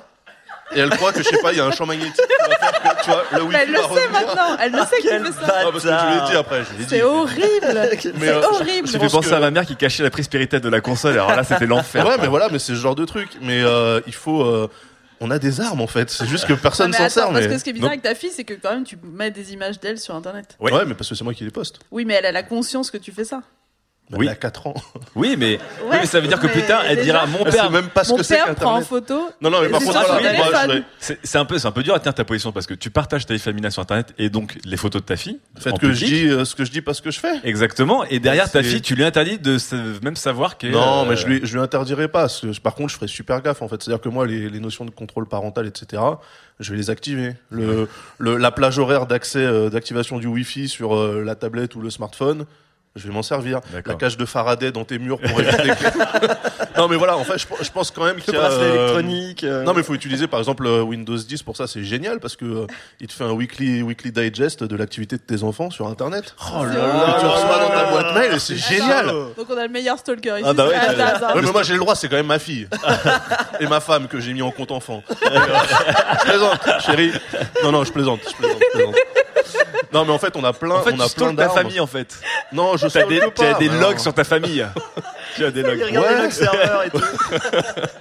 Non mais en fait voilà, on a plein d'armes pour euh, prémunir nos enfants de, des dangers d'internet, faut savoir s'en servir, c'est tout. Il y en a un qui va dormir sur le canapé ce soir. Fibre, si tu avais des enfants. Ou peut-être qu'il en a. Ouais. Bon. Alors je, je, je trouve que le problème vient moins de ta fille qui a 14 ans qui pose une photo sur Instagram Ouais. que du mec de 40 ans qui va dire euh, ah elle est charmante tu vois en commentaire. Donc euh, vu un Airbnb. voilà. Donc euh, le- non je les euh, je, je trouve la question bizarre parce que je pense que les, les jeunes ont toujours une longueur d'avance sur nous. Ouais. et en maîtrise de la technologie et surtout en comportement parce qu'ils vont façonner l'usage parce qu'ils vont l'utiliser beaucoup plus que nous. Aujourd'hui, on est là, des adultes euh, 404 à dire ah le stalking, on vous explique ce que c'est, etc. Mais on est dans une société où le stalking est devenu normal, notamment parce que des, en- des on va dire des enfants, des 10, 25 ans, se sont, on, con- considère ça comme normal Ouais. suite à d'autres choses. Donc euh, Toi, t'as pas peur. Dire, euh, pour reprendre la question, dire à son enfant, euh, faut mieux faire ça ou ça. Bon, euh, ça part d'une bienveillance et euh, c'est pas malsain, mais euh, c'est. euh, C'est pas pertinent avec on peut, on peut leur, génération. on peut leur laisser la, la bride, les surveiller euh, sans les mettre la corde au cou, à n'est-ce pas distance, de loin Voilà. comme ça. Et je, et je pense que justement, si on écoute bien, ils vont nous apprendre des choses. Et à ce moment-là, on pourra vraiment, euh, non pas les surveiller, mais les accompagner et aussi s'enrichir personnellement. Toujours cet angélisme sur la jeunesse. euh, Eh bien oui, mais parce que je suis jeune, Ouais, peut-être. Tu ne connais pas mon âge. D'ailleurs, je n'ai pas de carte d'identité. Je disparais dans un écran de fumée. Très bien, c'était la fin de cette deuxième FAQ. Et avant d'attaquer la troisième chronique, nous sifflons la mi-temps au tank et nous allons euh, nous repaître du brunch du chat. À tout de suite. Sujet numéro 3. J'ai fouillé dans l'intimité du stalking et j'y ai trouvé la télé-réalité. Ah, c'est la chronique de Daz. La suis chronique super maudite. content, la chronique maudite, ouais. on, expliquera, les- on expliquera les coulisses après. Euh, J'étais cool, assis sur un banc. C'était pas Hiring for your small business? If you're not looking for professionals on LinkedIn, you're looking in the wrong place. That's like looking for your car keys in a fish tank. LinkedIn helps you hire professionals you can't find anywhere else, even those who aren't actively searching for a new job but might be open to the perfect role. In a given month, over 70% of LinkedIn users don't even visit other leading job sites. So start looking in the right place. With LinkedIn, you can hire professionals like a professional. Post your free job on linkedin.com slash achieve today. au printemps, à réfléchir à la vie et je me demandais pourquoi le stalking était désormais admis dans cette société folle qui est euh, la nôtre. Et alors que je voyais Rob Kardashian monter la chambre de son futur enfant, fruit de ses amours avec euh, Black China, l'ex de Taiga, lui-même en couple avec Kylie Jenner, sœur de Kim Kardashian, et donc par un habile concours de, de circonstances appelée la famille bah, sœur de Rob Kardashian lui-même, la lumière est apparue. Tous boxons, c'est à cause de la, la Real TV. On dirait Real TV ou Real TV Fibre Real- dirait Real TV. Fais Real TV à l'ancienne. Real TV, ok. Donc sachez ça, La Real TV et le stalking avance de concert et pour cause. Real TV en fait, c'est affreux Real TV. Real TV Alors on la refait. Sachez ça. La Real TV et euh, le stalking avancent de concert et pour cause, le succès de l'un est la conséquence directe de la banalisation de l'autre. Rewind en 2001, la moitié de la salle n'est pas née, l'autre a 8 ans et Fibre et moi sommes en plein dans notre 32e année. Love Story débarque, Loana et Jean-Edouard font les margoulins dans la piscine, le CSA est en PLS, les spectateurs sont fascinés, l'émission cartonne et le PAF ne sera plus jamais pareil. Fast forward en 2016, les réseaux sociaux ou euh, les réseaux sociaux, si j'imitais Riviera détente qui imite 404, ont révolutionné nos rapports aux autres. Et de transgressive et expérimentale, la Real TV est devenue la norme. Elle a banalisé le fait de voir étaler sous nos yeux le quotidien de personnes sous leurs moindres aspects. On aurait pu croire qu'Internet rendrait le format caduque, mais en fait, c'est le contraire qui s'est produit. Et oui, la Real TV a réussi ce que la TV n'a jamais pu faire, faire d'Internet un véritable supplétif au programme. Internet ne vole pas l'audience de la Real TV, il l'entretient et la fait grossir entre deux épisodes. Encore mieux, les réseaux sociaux, euh, ceux qui permettent de mettre au même niveau anonyme et euh, célébrité, à 20 ou 30 millions de followers près. Hein. Il m'a piqué l'idée, c'est pour ça. Euh, les réseaux sociaux normalisent les usages. Du coup, le stalking, vu un peu comme un truc honteux au départ, devient une norme. On se cache même plus de chercher à en savoir plus sur une personne en arpentant Internet. On s'en vante même en soirée, là où il n'y a pas si longtemps, la même chose nous aurait fait passer pour un gros crip bien chelou. 2016, les gars. D'ailleurs, en 2016, on dit plus crip chelou, on dit tiens, ce type ferait un bon sujet pour transfert. transfert, malaise intense d'or 2016-2032. Bonjour, je suis Charlotte Pudlowski. Mais après tout, sans virer dans le glauque, ce que je fais pour euh, Kim Kardashian ou Orlando Bloom, pourquoi est-ce que je pourrais pas le faire pour Axel Mendy ou euh, Guillaume Cassan hein, La question. C'est des, Des Patreons. Des Patreons. En conséquence, les célébrités s'adaptent à ce stalking généralisé. On, on pourrait voir la Real TV comme un Far West, terre de toutes les opportunités et de la spontanéité totale et naïve, il n'en est rien. Le milieu est ultra codifié et les célébrités les plus connues doivent suivre certaines règles pour pouvoir continuer à vivre sereinement tout en étant épiés dans leur quotidien sur Internet. Là où un coach aurait certainement appris hors caméra à Georges Clooney comment se comporter vis-à-vis des fans et du public en général, euh, les sœurs Kardashian apprennent à la plus jeune d'entre elles, euh, Kylie donc, euh, comment utiliser Snapchat et le tuto se fait directement sous les yeux des caméras de leur émission. Mise en abîme level 80, coup de génie intégral. Alors spoiler, hein, si vous n'avez pas vu ou si vous comptez pas voir les Kardashians, euh, il faut comme- éviter en fait hein, de snapper en temps réel et il faut désactiver la géologue par défaut pour ne pas créer des émeutes à chaque snap. Ou un cambriolage dans un hôtel de luxe. Par exemple. Donc voilà, en 2016, et Mélissa et Sylvain euh, l'ont dit avant moi, le stalk, c'est banal, le stalk, on en joue. Mais comme l'a si bien dit un philosophe contemporain, Ta mère la sale pute, il est trop tard pour Shahid. C'est pas parce que tu ne joues plus que le jeu s'arrête. que le jeu Merci, de 7. Euh, donc ce tribun du turfu qui est Caris a tout compris. Le stalking game ne s'arrête jamais et vos mères sont peut-être des prostituées. Euh, et une bascule opère désormais. C'est plus l'auteur qui peut souffrir si on apprend qu'il pratique régulièrement, c'est euh, le target qu'il devient dans tous les sens du terme, avec des conséquences pouvant aller jusqu'au fâcheux, fâcheux et demi à peu près, pour les personnes les plus exposées, même quand elles ne sont plus justement en représentation. Donc là, c'est le cas que tu citais avec euh, Kim Kardashian qui a été victime d'un homejacking à, à Paris. Euh, ça illustre bien les propos de Caris, hein, le stalking game, et ses conséquences ne s'arrêtent jamais. Mais le plus triste, en fait, c'est que être conscient de tout ça euh, m'a pas empêché de penser que la saison de, prochaine des Kardashians allait être ultra lourde, en fait, puisqu'il y a un décalage hein, entre euh, entre le tournage et la diffusion des images. Euh, depuis cet incident, Kim Kardashian s'est totalement retirée des réseaux sociaux, et en fait, on constate euh, que d'autres célébrités du même acabit, euh, comme par exemple Justin Bieber, fait la même chose sur Instagram. Euh, et que donc le fait que des personnes ayant lourdement utilisé les réseaux sociaux pour monter euh, et faire vivre leur carrière soient capables de se séparer de ces mêmes réseaux pour préserver leur vie privée, c'est un indicateur assez fort quand même. Mais le grand public, vous, moi, euh, suivant précisément le même cheminement que ces stars avant nous, euh, risquons de le réaliser, enfin de réaliser le potentiel de nuisance du stalking que quand il sera vraiment trop tard, en fait. Oh, petit, petite Petit- mise en garde. voilà, attention, attention quand même, Internet c'est dangereux. On peut applaudir Daz euh, pour cette chronique sur la Real TV. La, Real, la Real Real- TV. La Real TV ou la Real TV La télé-réalité. Non, j'aime pas trop ça. La télé-réalité, t'aimes pas Télé-réalité, ça fait vraiment les trucs de TF1, alors que Real TV, tu penses aux Kardashians, tu penses à I, tu penses à. Tu penses à des trucs beaux, quoi. Voilà, des trucs un peu plus quali, tu Des- vois. Des trucs un peu, un peu plus qualité. Des qualités. Je voudrais avoir l'avis de quelqu'un qui s'est attaqué au début à cette chronique, parce que c'est, on, l'appelle la chronique maudite parce qu'elle était, était assez dure à, à mettre en place. C'est Fibre qui avait beaucoup d'avis, mais qui était moins consommateur de Real TV. Alors j'ai fait une chronique complète qui a été refusée. j'ai fait une deuxième chronique complète qui a été refusée. Et il a donné le sujet à Daz. C'est vraiment euh, Et moi, euh, l'émission d'humiliation. hein. Et Daz, oui, peut accepter, oui. Ben, Daz regarde les Kardashians. Bon, c'est vrai qu'il y avait un problème à la base, c'est que je regarde pas les Kardashians. Je regarde euh, Quatre mariages pour une lune de miel. Ouais. Euh, Je regarde Colanta et la dernière émission de Colanta était quand même excellente. Genre euh, ceux qui suivent ils savent que C'est comme Mr. Robot, faut pas spoiler là. non, il y a un conseil de Colanta, voilà, c'est celui qu'il faut regarder. Euh, non, je, en fait, je développais d'autres idées et Ouais. euh, euh, notamment, en fait, il faudrait qu'on en parle de Terrace House. Oui. Alors, c'est une télé-réalité japonaise dans lequel, donc un love story, euh, des gens très beaux qui sont castés, mais ils sont intelligents, ils sont sensibles. Ils sont, euh, ils sont toujours dans le compromis. Et dès qu'il y a quelque chose, il n'y a pas de vulgarité, pas de cri. Ils se disent, bon, comment on va résoudre ce problème Euh, Et ou alors, il y a un autre qui dit, cette fille, elle me plaît bien, comment je peux l'aborder alors qu'elle est, là, tu vois et, euh, et donc, du coup, c'est des passages très touchants, très émouvants. Et, euh, c'est de la pure Real TV quand Voilà, c'est de la pure la TV. Et donc, ma, ma chronique, qui, est, qui diverge un peu de celle de Daz, elle partait sur l'idée suivante, qui est que la, la Real TV est donc le symptôme de la société euh, de- du stalking, qui est celle des jeunes d'aujourd'hui.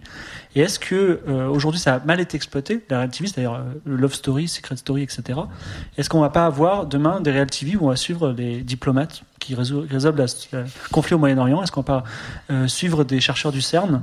Et est-ce que ouais, on va pas avoir euh, en fait euh, un média surpuissant mais au, service d'un programme de qualité? Voilà. Est-ce que la Real TV, comme dit euh, Fibre, elle est, elle est attirante parce qu'elle est un peu trash ou est-ce qu'il y a un espoir aussi pour que la Real TV soit plus large que le programme qu'on connaît aujourd'hui, qui est de l'espionnage de, de, de- de semi-people, quoi, globalement? Ah, ah, Ça réfléchit. Ah, ah. euh, Non mais le truc c'est que le truc que tu décris sur la diplomatie et la réalité de la diplomatie euh, par des, par Ça s'appelle LCP.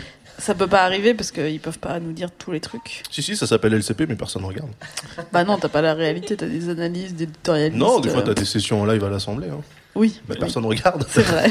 si, il doit y avoir des gens qui Parce regardent. qu'en fait, c'est chiant. Ouais, tout Il doit y avoir des gens qui regardent les députés se, se mettre les uns sur les autres. Ah, peut-être, ouais. Sylvain. Moi, je pense que si c'est pas scénarisé, c'est Ouais. plus de la, c'est plus de la Real TV en fait. D'accord. C'est-à-dire C'est que, du docu ouais, bah c'est du journalisme quoi. C'est. euh, Oula. Donne une définition du journalisme. C'est de Non, la Real TV non scénarisée. Non mais pas. C'est juste les images. C'est c'est du commérage. A commérages, vérifié les des commérages vérifiés et de la Real TV non scénarisée. Parfait. Non, mais le par, par exemple, on a eu, euh, on a eu euh, cette semaine euh, un assaut à Mossoul euh, par des forces irakiennes et c'était euh, streamé en live sur Facebook Live par Al Jazeera. Ça pourrait être de la Real TV, ça, de suivre des soldats euh, presque en vue FPS euh, en train de tirer contre des tanks. Et en fait, non, ça s'appelle du journalisme parce que c'est euh, c'est du ouais, c'est du documentaire en temps réel quoi. Alors j'ai j'ai une remarque Fibre. par rapport à ça. Toi, je reprends ton, la phrase que tu viens de dire qui est ce n'est pas de la Real TV si ce n'est pas scripté. Mm. Donc, la conséquence, la Real TV, c'est scripté. Donc, est-ce que c'est vraiment de la Real TV et ce serait pas plutôt au contraire de la télé complètement fake? Bah, On, on parle de plus en plus de scripted reality ou de- Ouais. Ouais. de- Mais donc c'est toujours. quelque chose où euh, on met des, des gens euh, dans une situation de semi-improvisation, c'est ça un peu On leur donne, ouais, on leur donne une. Pour ceux qui ont regardé Hollywood Girls ou On leur donne un, des anges on leur donne un angle et euh, on leur dit voilà, il faut que tu fasses ça et après, il n'y a pas de réplique en fait, ils font ce qu'ils veulent quoi. Parce que la, vraie Real TV qu'on a eu en France, c'est Striptease par exemple. D'accord. Où t'as une équipe avec une caméra qui est C'est chez trop les gens, réel, là, c'est mais qui, mais qui mais qui ah ouais c'est monté? Bah oui. Ouais, oui, oui c'est monté, mais C'est euh, hyper monté. Non, justement. Ah si, Bah si. c'est monté. Ah Si, non, c'est monté, mais c'est pas, mais c'est pas pas, scripté. c'est pas commenté. Attends, Ouais. excuse-moi, excuse-moi, mais la Real TV, euh, n'importe laquelle, est super montée parce que tu regardes pas 24/7 une Real TV, tu Bien regardes sûr. une demi-heure, donc c'est du montage. Non, c'est Il y a du commentaire. parce que striptease, ça, ça crée des situations par le montage. Donc ça te mettait un truc et l'enchaînement faisait que ça donnait du sens quoi. Là, c'est pas ça, c'est juste que t'as des bouts quoi. Pour, pour en revenir juste à la base, euh, par rapport à Daz, est-ce que vous, vous consommez de la Real TV Est-ce que vous avez commencé déjà avec le Loft comme beaucoup de gens? Et est-ce que vous, aujourd'hui, vous en consommez et votre sentiment ou votre, votre, votre jugement par rapport à la Real TV a changé? Parce qu'aujourd'hui, effectivement, comme le dit Daz, on fait tous de la Real TV à, à nos niveaux Bah, moi, je regarde Fibre. Bah, non, mais c'est vrai. Oh, c'est Et le les blogueuses, C'est- non, mais c'est de la vrai, TV. Alors, est-ce que Ça, vous regardez alors pour reformuler, est-ce que vous regardez de la Real TV À la professionnelle à la télévision? Non, mais j'ai pas de télé moi. D'accord. C'est pour ça Non. que je m'invente Moi, des histoires. J'ai regardé Loft et euh, j'aimais beaucoup le fait qu'on puisse euh, payer pour euh, se brancher sur une chaîne euh, où il y a des, web- des webcams. euh, La fameuse chaîne 24 heures voilà. sur 24. Voilà. Ça, ça, je trouvais ça un dispositif transmédia absolument formidable. J'avais 8 ans, je trouvais ça génial. J'ai fait une reco à mes parents. Donc là, c'est la vraie Real TV pour toi. Parce Ouais. que justement, t'étais hors du montage, t'étais hors des, des best-of, euh, des commentaires. Ouais, ça c'est ça c'était fascinant. Mais après j'ai pas. non, je re- Aujourd'hui je regarde pas, mais quand j'écoute la chronique de Das, je me dis que euh, on a beaucoup parlé de comment faire de, de, la, de la télé sur Internet, Ouais. souvent dans, dans des chroniques, dans des émissions, etc. Et en fait là ils réussissent plutôt bien. C'est ce que Ouais. c'est ce que tu dis. C'est le seul format, c'est le seul format Ouais. qui, est, qui est pas en crise en fait. Ce que dit Das, c'est que c'est aussi le format un peu étendard de la télé aujourd'hui. C'est vrai que Ouais. les, les- les meilleures audiences euh, sont autour de, de Real TV, de scripted reality. Est-ce que tu es d'accord ici d'ailleurs pour considérer euh, des euh, des, des euh, Koh-Lanta ou des jeux aussi scénarisés comme de la Real TV Non, non, non. Enfin, moi, je, je, je pars vraiment du principe que pour moi, le- une émission de Real TV pour être euh, vraiment, euh, enfin, pour mériter le truc, faut que ça soit plus long que euh, que, que, que, que ce qu'on a sur Colanta, qui sont des épreuves. C'est un jeu Colanta. Euh, les Kardashians, tu regardes, c'est c'est du 365 jours par an. Ouais. Il n'y a pas forcément d'objectif autre que des trucs à court terme Ouais. qu'ils expliquent. Et euh, enfin, l'objectif, c'est pas de partir avec les 100 000, tu vois. Ouais, d'accord. Et du coup, est-ce que tu retrouves un plaisir qui est le même plaisir que quand justement tu, tu espionnes quelqu'un et comme tu disais, est-ce que tu approfondis? Non, parce que en fait, sur, sur les Kardashians en disant bah tiens c'est marrant parce qu'elle a parlé de ça dans l'émission. Est-ce qu'en fait quand tu remontes le fil Instagram, En fait, voilà, ce qui est, ce qui est marrant, c'est euh, un truc que moi j'aime bien aussi, par exemple, sur les séries télé. C'est euh, quand à la saison 8, euh, le scénariste fait référence à l'épisode 2 de la saison 1, tu vois, où euh, tu dis, euh, ah, quand même, enfin, c'est c'est, euh, quelque part, tu, Tu récompenses. tu les- récompenses les mecs qui sont là, qui suivent depuis le début, etc. Et en fait, la, la, la Real TV, fi- finalement, ça- ils font que ça, en fait. Ils font que ça. Et tu te demandes, tiens, justement, comment est-ce qu'ils vont euh, passer cette épreuve-là par rapport à tout l'historique qu'il y a derrière sur ce sujet, etc., etc. Et euh, je trouve ça intéressant. C'est vraiment une série. Enfin, sincèrement, les Kardashians, j'ai commencé le truc parce que c'est euh, c'est ma copine qui regarde. Oh là là, elle a, elle a bon dos ta copine. Non, mais sincèrement, je me foutais de sa gueule. Oui. Donc pendant, sincèrement, je pendant me les foutais plages de sa horaires où gueule. elle a le droit d'utiliser Internet, Si elle nous écoute. elle peut regarder les Kardashians, Voilà. c'est ça Non, non, je me, je me, je me moquais d'elle en disant, bah, ouais, c'est vraiment de la merde, etc. Et euh, tu te prends au jeu, quoi, vraiment. Ouais. C'est-à-dire que tu te poses et tu fais, ah, c'est pas mal fait. Ouais. Oh, oh, putain, il y a Kanye West. Oh, cool. et en fait, euh, bah, tu te rends compte que euh, c'est ça qui est, qui est super flippant. Et c'est ce qu'on retrouve, par exemple, avec euh, l'émission politique qui a été faite par Karine Le Marchand, là, tu sais, où ils interviewent les, les politiques dans Ambition un canapé. intime. Voilà. En fait, ce format-là, d'être au plus proche des gens, ça rend n'importe qui sympathique. Ouais. Et c'est-à-dire que ces gens-là, avec leurs problèmes, euh, qui sont quand même des problèmes de, du first first world, tu vois, c'est-à-dire Ouais. oh là là, mon Dieu, euh, j'ai pas d'idée euh, décoration pour euh, la fête qu'on va faire. Ah, je vais me suicider, tu fais ok. Ouais. Il y a pire quand même. Euh, bah finalement, tu sais, t'arrives à dire ouais, c'est vrai, c'est grave quoi. Comment, Comment elle ça va faire Elle a pris les mêmes assiettes que sa sœur. Ah voilà, c'est des trucs. euh, en fait, t'es es absorbé, t'es fasciné par le truc, et c'est plutôt bien fait. Donc ce côté un peu vacuité mais aussi un peu quotidien finalement. Ouais, ouais, ouais, il, il ouais. sonne un peu vrai, même si c'est. Euh, en tout cas, ça a réussi à rendre les personnages attachants. Alors que effectivement, si tu les regardes euh, par le, le prisme de l'actu, Oui. tu dis ouais, c'est toutes des connasses. Et enfin, les Kardashians, voilà, c'est des gens qui sont complètement inutiles. Ouais. Le monde se porterait mieux sans elles, etc. Mais en fait, c'est une famille, euh, c'est une famille réelle, Ouais. euh, vraie. Et euh, certains trucs sont vraiment pas trichés, quoi. C'est euh, D'accord. Donc c'est c'est c'est pas mal. hein. Vous devriez regarder si vous faites des études d'anthropologie, c'est super intéressant. Par contre, Oui. euh, là, on est encore dans un dans un concept où on, il filme, il monte, il diffuse Ouais. avec, euh, on va dire, 6 mois, euh, six mois à 8 mois de, d'intervalle. ouais. Euh, moi, j'attends vraiment la, le, le truc qu'on nous vend, tu vois, depuis les, les émissions à la Running Man, enfin les films à la Running Man et tous ces trucs. C'est la Real TV en le live. futur dystopique, voilà, c'est vraiment le truc où euh, c'est streamé parce que on a les moyens qui permettraient de le faire maintenant, Ouais. de streamer, de de- de- d'envoyer des grandes quantités d'informations en temps réel, etc. Et on devrait être capable à un moment donné. Je pense que le, le prochain, euh, le prochain palier, ça sera vraiment de la, de la Real TV bien, bien faite en temps réel, tu vois, vraiment. Voilà, ça, ça sent le Ouais, vortex absolu. Ah bah ouais, là, c'est. D'attention, ça, ça, ça donne envie en tout cas. Fibre, tu voulais réagir Quand j'entends le feedback de Daz sur les Kardashians, je, je trouve que c'est homogène ou identique à- aux gens qui, dans les années 80, lisaient Point de vue, Image du Monde ou les tabloïds. Mhm. C'est-à-dire qu'ils avaient des stars dans Ouais. leur quotidien, donc euh, anonymisés. Donc déjà, ces gens-là qui sont très riches, qui sont inaccessibles, finalement, ils ont, ils ont nos problèmes. Et, euh, et donc, euh, ils ont une, il y a une fascination de la vacuité. J'ai j'ai envie de dire, est-ce Ouais. que c'est pas la même chose d'une façon différente, quoi? C'est-à-dire la même chose que la presse Ah, people de, Bah, l'époque. c'est, oui, Oui. c'est une évolution. Hein. C'est-à-dire que, enfin, Mais la, pre- la presse people, c'était quand même, enfin, on, on peut appeler ça du journalisme, mais c'était des commentaires de gens sur des people, alors que là, comme Là, ce sont les Kardashians qui, en fait, ouais. qui se mettent en scène eux-mêmes, d'une certaine manière. En fait, ils squeezent la presse people, ce qui est pas plus mal au final. Donc non, pour toi, c'est c'est- c'est pareil. Non, non, mais cette dernière intervention de Daz est très intéressante. C'est-à-dire qu'il y a beaucoup de secteurs aujourd'hui où on squeeze les journalistes Ouais. parce que il y a les producteurs qui viennent, qui sont directement avec leur public. Et pourquoi pas? Pourquoi? Finalement, ce sont les Kardashians sont des producteurs de notoriété. Ouais. Et ils se mettent avec leur public parce qu'ils veulent pas que, qu'il y ait des petits enfin, comptes journalistes qui. Le, le, jour- le journalisme à ce niveau-là, pour ce genre de truc, c'est, enfin, un, rien peu, c'est un peu gâcher du talent, tu vois, quand Ouais. même. Parce que bon, euh, t'as pas besoin de faire des études de journalisme pour commenter la vie. euh. Ouais, Peut-être, je sais pas. Est-ce que c'est Sylvain. est-ce que c'est la même chose quand, quand on regarde des, des blogueuses nous raconter leur live sur Snapchat le soir? Est-ce que c'est c'est une forme de Real TV aussi Bah euh, Bah on, ouais. est, on est fasciné de la mais, même mais façon? encore, du coup, encore plus brut, parce que là, il y a Bah, encore moins de montage, et encore moins de. Ouais. Mais oui. Bah, c'est c'est le même c'est le même principe de proximité. Après effectivement, ça sera moins qualitatif. T'as pas une équipe de tournage, t'as pas un perchiste, t'as pas de montage, etc. Donc euh, C'est marrant parce que tu parles comme de qualité de Real TV. Genre, moi, je consomme vraiment de la, de la Ouais, haut de gamme, euh, un truc. on prend pas n'importe quoi, tu vois. je- Ouais. Non non mais euh, c'est vrai que Tu, enfin, tu consommes pas du énergie douce, quoi. globalement. non non non non non non ça c'est c'est vraiment énergie douce, c'est le truc. euh, tu vois, si les Kardashians c'est genre ton chocolat euh, chocolat noir 70%. Énergie douce, c'est euh, une tablette de crunch, tu vois. c'est bien, mais quand t'as fini, tu fais putain, pourquoi j'ai mangé cette merde C'est bien foutu parce que j'ai beaucoup théorie crafté euh, 4 mariages pour une lune de miel. Parce que c'est un jeu. Alors, c'est quoi, c'est quoi le jeu de cadenas pour une ligne de Moi, miel je connais pas. 4 mariages pour une lune de miel, vous, vous avez euh, 4 personnes qui vont se marier. Ah bah, Donc lundi, personnes. mardi. Quoi? 8 personnes. Oui, personne, oui. le- Il y a la pièce rapprochée. Il n'y a jamais d'hommes, hein, mais euh, sauf C'est quand, bizarre, sauf quand exceptionnellement il y a un mariage homosexuel. Mais euh, ce sont quatre femmes pour qui c'est le plus beau jour de leur vie, et elles vont noter le mariage des autres. Et celle à la fin qui a la meilleure moyenne part en, en, lune, en lune de miel payée par TF1. Alors évidemment, la, la stratégie pour gagner, c'est d'être la plus pute, tu vois. Mais il faut avoir des bonnes excuses. Euh, bon, écoutez, le, le repas était délicieux, mais franchement, moi, j'aime pas le poisson, alors je mets 8, tu vois. Non, mais je caricature pas du La tout, c'est mauvaise foi totale. Donc c'est assez tu serais intéressant. bon, tu serais bon dans un truc comme ça. Ouais, non, mais il faut des stratégies. Et, et euh, j'ai, souvent, je me suis dit, c'est vraiment malsain, voilà.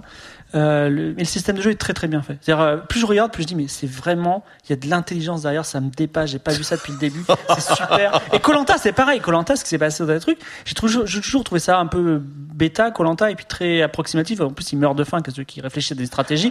Mais en fait, non, c'était, c'est, des émissions qui sont très fines, très bien foutues, probablement euh, piquées des Américains, parce que, Ouais. voilà. Survivor. En parlant d'émi- en parlant d'émissions de télé-réalité, qu'est-ce que vous pensez de Secret Story, dont le principe même est de stalker euh, les concurrents pour trouver leur secret le plus important, le plus intime, et on a fait de- du stalking le, le pilier central d'un- jeu de Real TV en fait. Là, on est en plein dedans du coup.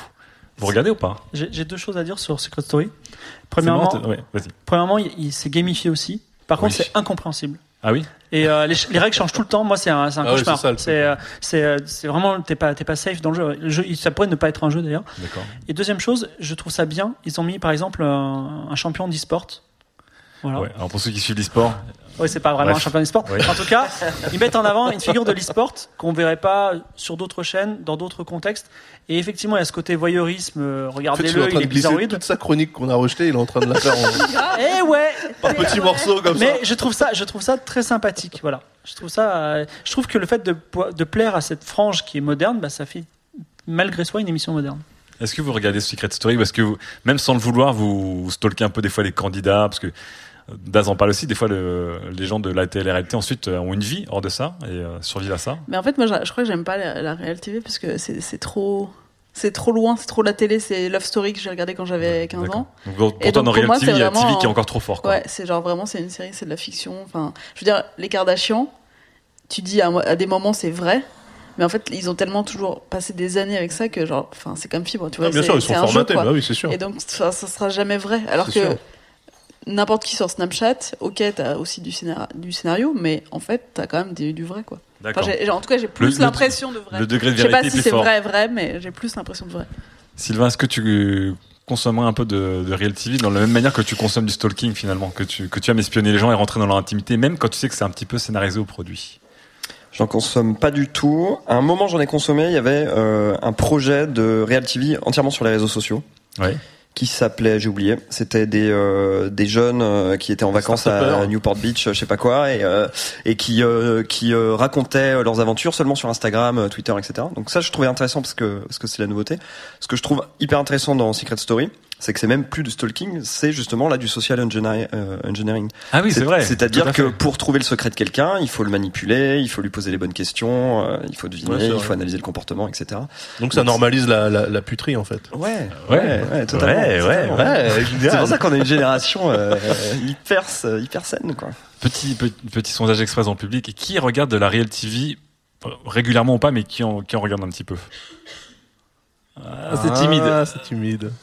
Ok. Et qui n'en consomme pas du tout, du tout, du tout, du tout, mais d'une certaine manière, est un peu au courant de la vie des Kardashians quand même. Ah, il y en a Putain, mais c'est incroyable, ils ont pas internet ces gens en Eh. fait. mais non, mais non, mais ils sont normaux, c'est tout. C'est incroyable. C'est. Alors, est-ce qu'il y a des gens dans le public qui voudraient réagir par rapport à, à ce débat? Alors, je vois une main qui se lève, oui, deux mains qui se lèvent. Juste une petite remarque bah, pour bosser dans ce vieux média qu'est la télévision. Euh, la télé-réalité, désolé. Euh, Enfin, la télé. Ouh, pardon. Je suis en pleine mutation. là. Mais euh, en fait, euh, on parle beaucoup de télé-réalité et on met beaucoup de choses dedans. Ouais. Mais il faut savoir aussi qu'elle est assez codifiée, parce que par exemple, on parle de télé-réalité d'enfermement. Pour, euh, c'est horrible hein, comme terme, mais c'est- vrai, mais pour euh, Secret Story ou pour Love Story, et qui sont des jeux, Ouais. on parle de docu-réalité. Par exemple, pour le CSA, L'amour est dans le pré, c'est une œuvre. C'est pas de la télé-réalité, c'est considéré comme une œuvre. Ouais. C'est juste une petite remarque parce qu'on met tout dans le même sac. Qu'est-ce qui est télé-réalité, qu'est-ce qui ne l'est pas Top Chef, on considère que c'est la télé-réalité alors que c'est Ah un, concours de cuisine, c'est un jeu. c'est marrant parce que. Top Chef, j'ai l'impression que c'est moins dans l'intimité des chefs que l'amour est dans le pré pour être dans l'intimité des agriculteurs. Mais c'est- marrant la classification. C'est parce que le métier d'agriculteur c'est ultra chiant à regarder alors que le métier de cuistot c'est cool. N'importe quoi. Donc faut bien filmer quelque chose, tu vois. Pour aller jusqu'au bout du truc, en fait, je travaille chez M6 et Ouais. euh, Ah bah voilà. Voilà.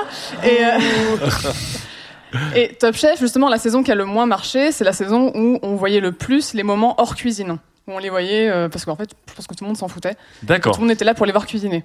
Ah, c'est marrant. Voilà. Du coup, la, la vie privée à ce moment-là des gens, parce que Top Chef, ce qui est, euh, je pense que. Non, mais qui regarde Top Chef ou pas? Ah, il y a beaucoup de mains, ouais. Et vous regardez pas les Kardashians. là. C'est un triste monde quoi. Ah, donc c'est marrant. Donc ce que vous dites, c'est que par exemple Top Chef, qui est classifié comme une télé-réalité et qui tire aussi son, enfin qui tire aussi son attrait du fait que ce sont des gens inconnus euh, qu'on va apprendre à connaître au fil des saisons et qu'on va peut-être même stalker un petit peu. Oui, bien sûr. En tout cas, le- leur côté vie privée n'intéresse pas les gens. Non, pas en tout cas, que- pas à la télé. D'accord. En fait, nous, quand on, sont quand on en parlait, quand on parlait du sujet, moi, je faisais justement le distinguo entre euh, ces émissions qui, pour moi, sont des jeux télé, Ouais. avec un format où on suit peut-être un peu plus les candidats que dans un jeu où ils seraient derrière un pupitre. Mais pour moi, c'est un jeu, c'est pas de la télé-réalité, en fait. Oui, Colanta, c'est un jeu. Ouais, ouais, ouais, complètement, ouais. Mais est-ce que du coup, il y a, il y a aussi la, la- la télé a beaucoup mélangé les deux? C'est qu'ils reprennent des codes de la télé-réalité qui sont des sortes de moments dans Colanta. Ce que les gens aiment, c'est les moments où les candidats sont censés se sentir seuls et puis en fait le micro capte un petit peu. Puis on a même des sous-titres pour dire ah, on peut pas entendre, mais on, on peut se faufiler dedans. Oui. C'est ce qui excite un petit peu les gens dans Colanta. Et euh, dans l'amour et dans le pré, c'est aussi un peu ça, non? Il y, a un, il y a un peu le côté genre euh, on voit les gens dans le oui, oui, un bien sûr. euh, oui. quand ils ont un gros accent quand même. c'est vrai. Sacré provinciaux. J'ai pas dit ça. Pour parler d'un autre format Ouais. qui, euh, enfin, qui, a aussi- qui a aussi un petit peu marché, qui s'appelait The Island. Là, on, Ouais, qui était on super, filait hein. des caméras aux candidats. C'était pas un jeu, il y avait rien à gagner, il fallait Ouais. juste survivre. Et en fait, parmi les, les, les candidats, il y avait des vrais monteurs professionnels euh, et des vrais Mais qui était mis dans les preneurs de conditions. son qui étaient mis dans les conditions. Ils étaient tous logés à la même enseigne. Tu avais regardé ça, Daz, ou pas plus le- Euh, Ça, je pourrais regarder ça. Alors est-ce que t'avais aimé? Moi perso, j'avais adoré, mais par rapport à je, justement Colanta. truc, euh, je trouvais le truc novateur, mais du coup, il n'y avait pas de plan avec des, euh, des drones qui survolent la forêt et tout, et moi, ça me manquait un peu, tu vois. C'était un peu trop, c'était un peu trop, euh, un peu Brut. trop dur, ouais, un peu trop Et brut. Denis Brodard qui dit euh, Ah, vas-y. éteignez les flambeaux. Ouais, donc là, c'était que de la caméra DV. Et c'est vrai que, comme dit Mademoiselle, c'était de la. Enfin, on se rapprochait plus du concept de Real TV. C'était considéré comme de la Real TV, du coup, comme une œuvre? Oui, comme de la télé-réalité. Ouais. Et ça, vous, tu, Sylvain, tu disais que tu consommerais ça, par contre. Ça, je pourrais regarder, ouais. Si, si, on euh, revient sur le côté un peu plus brut, c'est ça? Ouais, en fait, si on, si on me dit que effectivement c'est pas scénarisé, que les mecs se filment eux-mêmes, etc. Ça, je trouve. euh, même si. euh, Il y a un enrobage à la fin, il y a une voix off, il y a des choses Ouais. comme ça, mais dans les faits, je crois que rien n'est Et, et même si, même si euh, intrinsèquement c'est plus difficile à regarder, un truc comme ça, parce Ouais. qu'effectivement il n'y a pas les plans cool, Y a pas de jeu, le montage de- est un peu pourri, la qualité d'image j'imagine que c'était Voilà, pas c'est- ouf. C'est un enfer à monter, Même si c'est plus chiant à regarder, c'est plus, c'est plus gonzo quoi. Alors, bah, pour revenir là. ouais. Eh ouais. Eh ouais. J'imagine que tu fais pas allusion aux meupettes, hein, donc, euh, ok. Et C'est intéressant ce point d'ailleurs sur The Island et sur le, cette esthétique. On dit souvent que l'esthétique internet plaît parce qu'elle est très crue et très brute finalement et qu'on ne demande pas à un youtubeur d'avoir euh, trois caméras euh, euh, RAID mais de plutôt d'avoir un, un iPhone monté sur trépied. Et ça, par contre, c'est un truc qui vous excite pas de vous dire, il y a une émission qui justement est tournée avec des caméras DV, des moyens de bord, euh, la prise de son, elle est scalée, etc. Et qu'en fait, du coup, il y a ce côté brut qui est peut-être excitant. Vous, vous, ça vous embête. Vous préférez avoir un truc qui est nickel Ah, avec moi, un dans son Bla- Blair. Witch, ça me fait chier, quoi. D'accord. Moi, bah, j'ai au lieu d'avoir peur pour ce qui se passe à l'écran, j'étais en train de me dire, mais c'est pas possible, ces plans, ils sont dégueulasses. tu sais, la shaky cam, etc. Je sais pas, faites un effort. euh. Donc toi, le côté brut de la Real TV, Ah non, moi, ça m'intéresse pas, Très bien. Vous, ça vous botterait un peu dans- d'un Ah point de ouais. purement plus mise en scène esthétique, forme et tout Moi, c'est plus ça qui m'intéresse, ouais. D'accord, très bien. Fibre Je dirais que l'un dans l'autre, il n'y a rien à en tirer dans le fond. Donc autant que ce soit beau dans la forme. Voilà. Donc Team Daz, très bien. Est-ce qu'on a une autre question? Je crois qu'il y avait une personne à côté qui voulait aussi intervenir. Il travaille chez TF1, lui. Euh, ouais, moi j'avais une question pour prendre un peu plus de hauteur sur le stalking. Je trouve qu'aujourd'hui, euh, les, enfin en tout cas à, de- à ma fenêtre, les médias, enfin les réseaux sociaux qui nous plaisent, c'est les réseaux avec des choses très instantanées. Ouais. Snapchat, les Insta Stories, etc.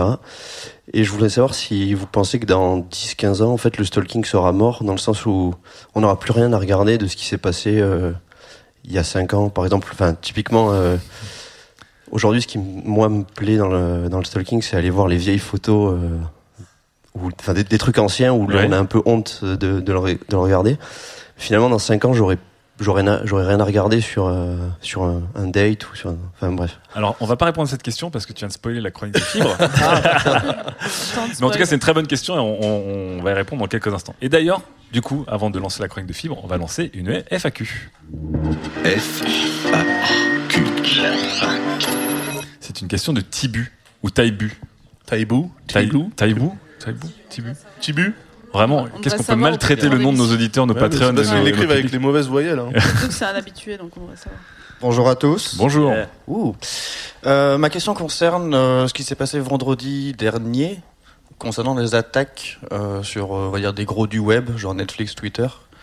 Euh, voilà, je pose un peu la question un peu large, alors pas sans passer dans la sécurité haute, mais quel...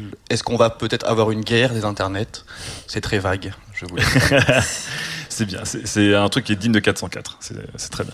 Donc euh, vendredi, une grosse partie des pans entiers d'Internet sont tombés. Et Ouais. le mode, le mode était absolument génial et complètement Black Mirror, puisque euh, des centaines de milliers d'objets connectés ont été piratés pour servir de, enfin, ont été De piratés bots. par un botnet pour Ouais. servir de bot pour faire tomber, notamment Twitter, euh, Netflix et plein de Enfin, les serveurs, les, les opérateurs Ouais. intermédiaires de, de- des plateformes de contenu. DNS.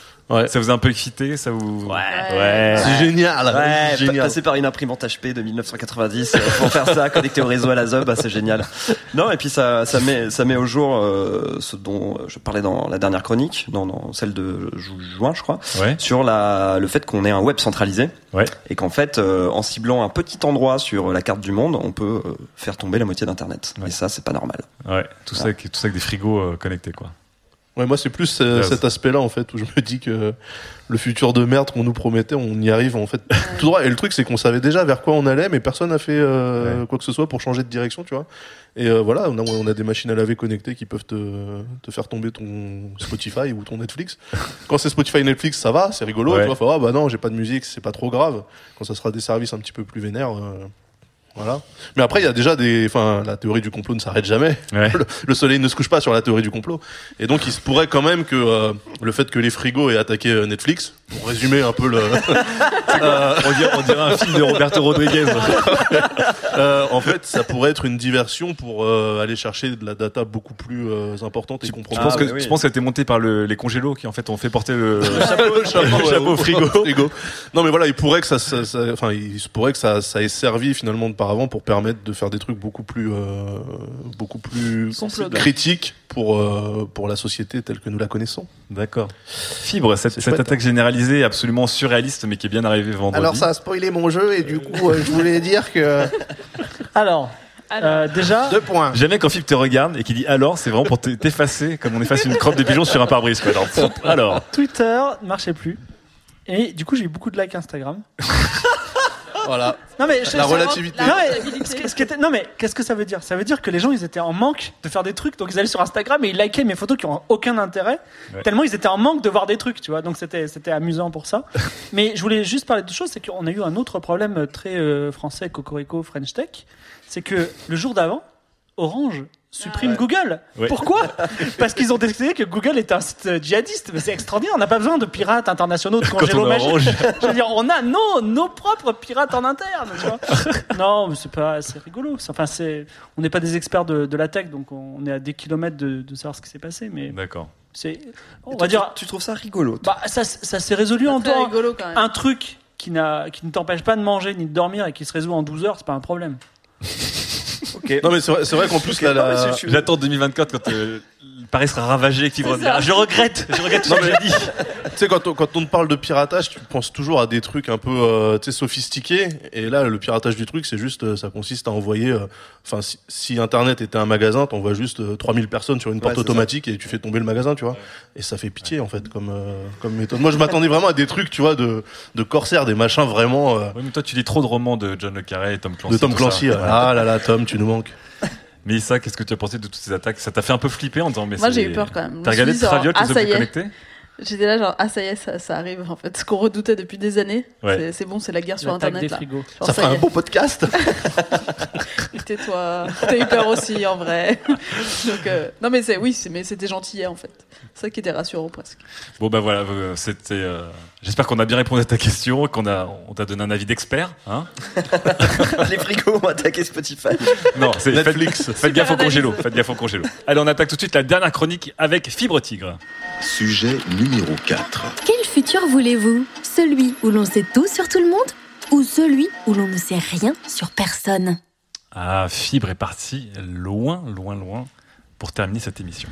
Alors, oui, comme vous êtes un petit peu endormi, je vais vous lire un discours. C'est un discours qui a été donné en 2030 par le directeur des Nations Unies, Snowden, lors de la chute du mur du secret. Le monde n'a toujours- n'a pas toujours été tel que les générations alpha et les suivantes l'ont connu. Pour les générations précédentes à la génération alpha, c'est-à-dire les générations Z, les générations Y, les baby boomers, nous vivions avec deux concepts oubliés qui sont le secret et la vie privée. Je dois vous rappeler les événements qui ont amené la célébration heureuse de ce jour. Le 1er décembre 2016, un virus anonyme a frappé les messageries du monde entier. Celui-ci envoyait votre mot de passe de messagerie à tous vos contacts. Si vous ouvriez un tel message, votre mot de passe était envoyé à tous vos correspondants, et ainsi de suite. Ce furent des jours compliqués. La tentation de voir ce qui se passait dans la boîte mail de l'autre eut raison de la cohésion de la société. Un Wikileaks à l'échelle planétaire touchant non pas la CIA ou les gouvernements, mais tous les citoyens. Le contenu privé de tous les réseaux sociaux dont les codes d'accès étaient tombés au détour de mails interceptés fut affiché publiquement sur des bases de données centralisées suivant la philosophie revancharde puisque vous savez tout sur moi, eh bien plus personne n'aura de secret. La presse ne savait plus où donner de la tête. Fraude fiscale, corruption, hypocrisie des dirigeants, toutes les preuves incontestables étaient là. Mais ces journalistes, qui allaient accuser les dirigeants, avaient leur propre vie privée mise en danger face à des hommes de pouvoir sans scrupules. Cependant, le citoyen ordinaire ne lisait pas les journaux à ce moment-là. Pour tout vous dire, il regardait même pas dans la boîte du voisin une fois la première curiosité passée. Il regardait fébrilement ces informations à lui, en se disant, et bon sang, qu'est-ce que je dis sur moi? Quel secret peut-on découvrir sur mon intimité numérique? Oui, ça vous fait rire, mais c'était grave à l'époque. Il y a eu des dépressions, il y a eu des suicides. Il y a eu le syndrome de la tortue sans carapace, ce sentiment étrange de manque, d'être dépossédé de sa vie publique et de sa couche de mensonges qui paradoxalement était factice. Moi, Edward Snowden, j'ai été le combattant de la vie privée, mais elle n'existait plus. Alors la vie doit continuer et elle s'adapte. Le terrorisme a été éradiqué du jour au lendemain. Plus d'organisation possible, ni de recrutement, sans le secret du numérique. Alors ça fait quoi de vivre sans vie privée? Eh ben, ça n'a pas été facile que le monde sache que moi, Edward Snowden, je commandais des sextoys, que je commandais des pi- pizzas par paquet de 12, les deux le même jour, qu'à tout moment, le flux de mes webcams ou de ma caméra de téléphone mobile puisse être visualisé par n'importe qui, que je cliquais sur ces personnes dans mes réseaux sociaux juste parce que j'avais envie de coucher avec elles. D'être obligé de dire à quelqu'un que je ne pouvais pas le voir parce que je ne voulais pas le voir, et pas d'avoir une fausse excuse qui aurait été découverte de toute façon. Ça a été encore moins facile quand j'ai compris que ma mère me mentait aussi et me sortait des fausses excuses car elle ne pouvait pas me voir non plus. J'ai vu les relations amoureuses changer. Les blind dates sont devenus des hyperlucid dates. On pénètre dans la vie de quelqu'un, on sait tout de lui. Et forcément, il le sait. Et il vous stalk en retour. Alors on a juste à se rencontrer et à se regarder sans rien dire, à profiter de l'instant. J'ai beaucoup stalké. Des collègues, des relations amoureuses, des ennemis. Tout le monde a une raison d'être détestable. C'est la grande révélation de la société de la transparence. Tout le monde a un côté détestable, devenu parfaitement tangible par le stalking. Cela brille à côté de votre identité Facebook. Vétérinaire, trois enfants, donne à Amnesty International, ne se remet pas de la mort de sa mère, refuse de travailler avec les Arabes. Mais de la même façon, tout le monde a une raison d'être touchant. La transparence est venue à, bout des illusions collectives sur l'humanité, démocratisant la société et montrant que la seule lutte du bien contre le mal était intérieure. Il n'y a que 24 heures dans une journée, c'est la limite du stalking. On est tous saturés de connaître la vie des autres. Personne n'est suffisamment exceptionnel pour valoir 24 heures de votre temps pour vous y intéresser. En 2014, quand vous appreniez que Robert le comptable se masturbait sur du hentai, c'était croustillant. En 2030, on sait que c'est un fétichisme qui concerne 14% des Français. Et Robert est juste un type d'une banalité ennuyeuse.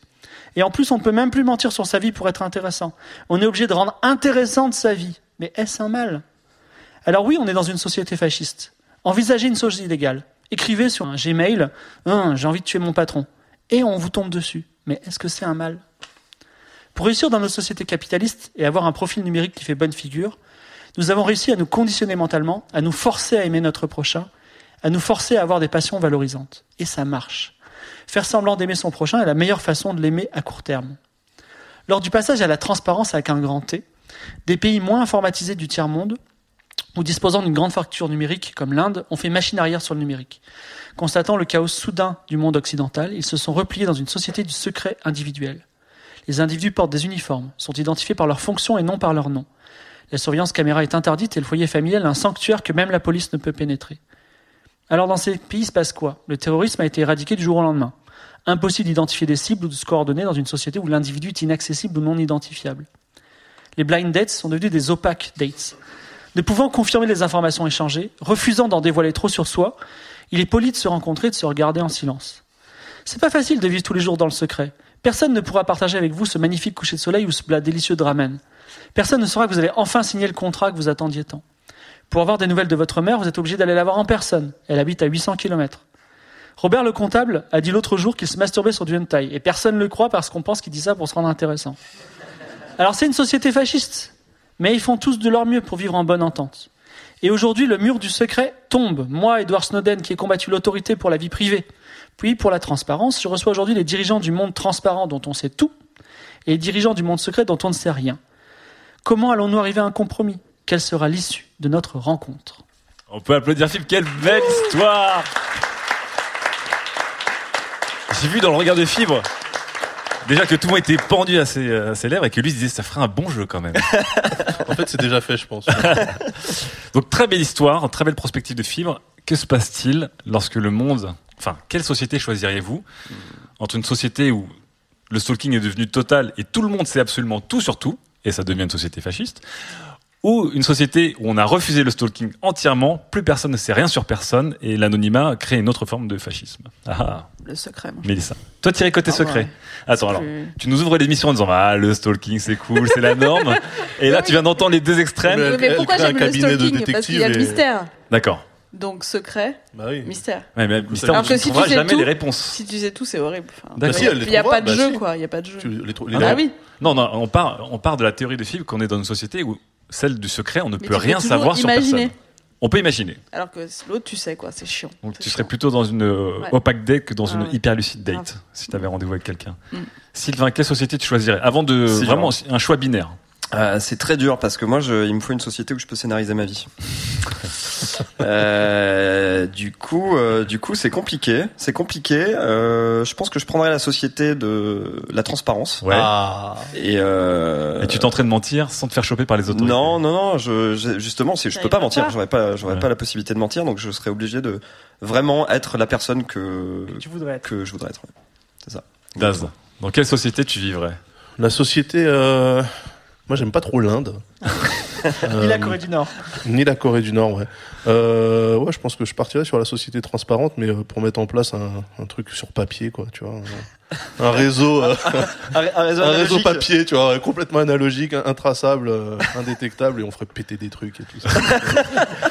Et Fibre, est-ce que toi tu as en tout cas un choix? Est-ce que des deux sociétés que tu as imaginées dans ta chronique, est-ce qu'il y en a une qui, qui a ta préférence? Alors la société de la transparence, c'est la, la caricature extrême de- du monde occidental. Mhm. Et la société du secret, c'est la caricature extrême ou- à peine de la Corée du Nord. Ouais. Où j'ai dit uniforme, euh, fonction, tu vois. Euh, moi, je suis pour la société de la transparence. Et je pense qu'elle est vertueuse, comme l'a dit Sylvain. C'est-à-dire que, au lieu de dire, euh, oui, euh, je m'intéresse à l'art, bah, tu es obligé de t'intéresser à l'art et d'aller vraiment dans des musées et tout d'un coup, bah, tu dis, ah ouais, c'est chouette l'art, tu vois. Et du coup, voilà, c'est vertueux. Alors, est-ce que dans le public, à main levée, qui serait dans la société de la transparence totale? Ok, une bonne majorité. Et qui irait rejoindre Mélissa dans la société du secret total Ah, quelques Il y a des gens qui lèvent pas Il y a les. des gens qui aiment le mystère.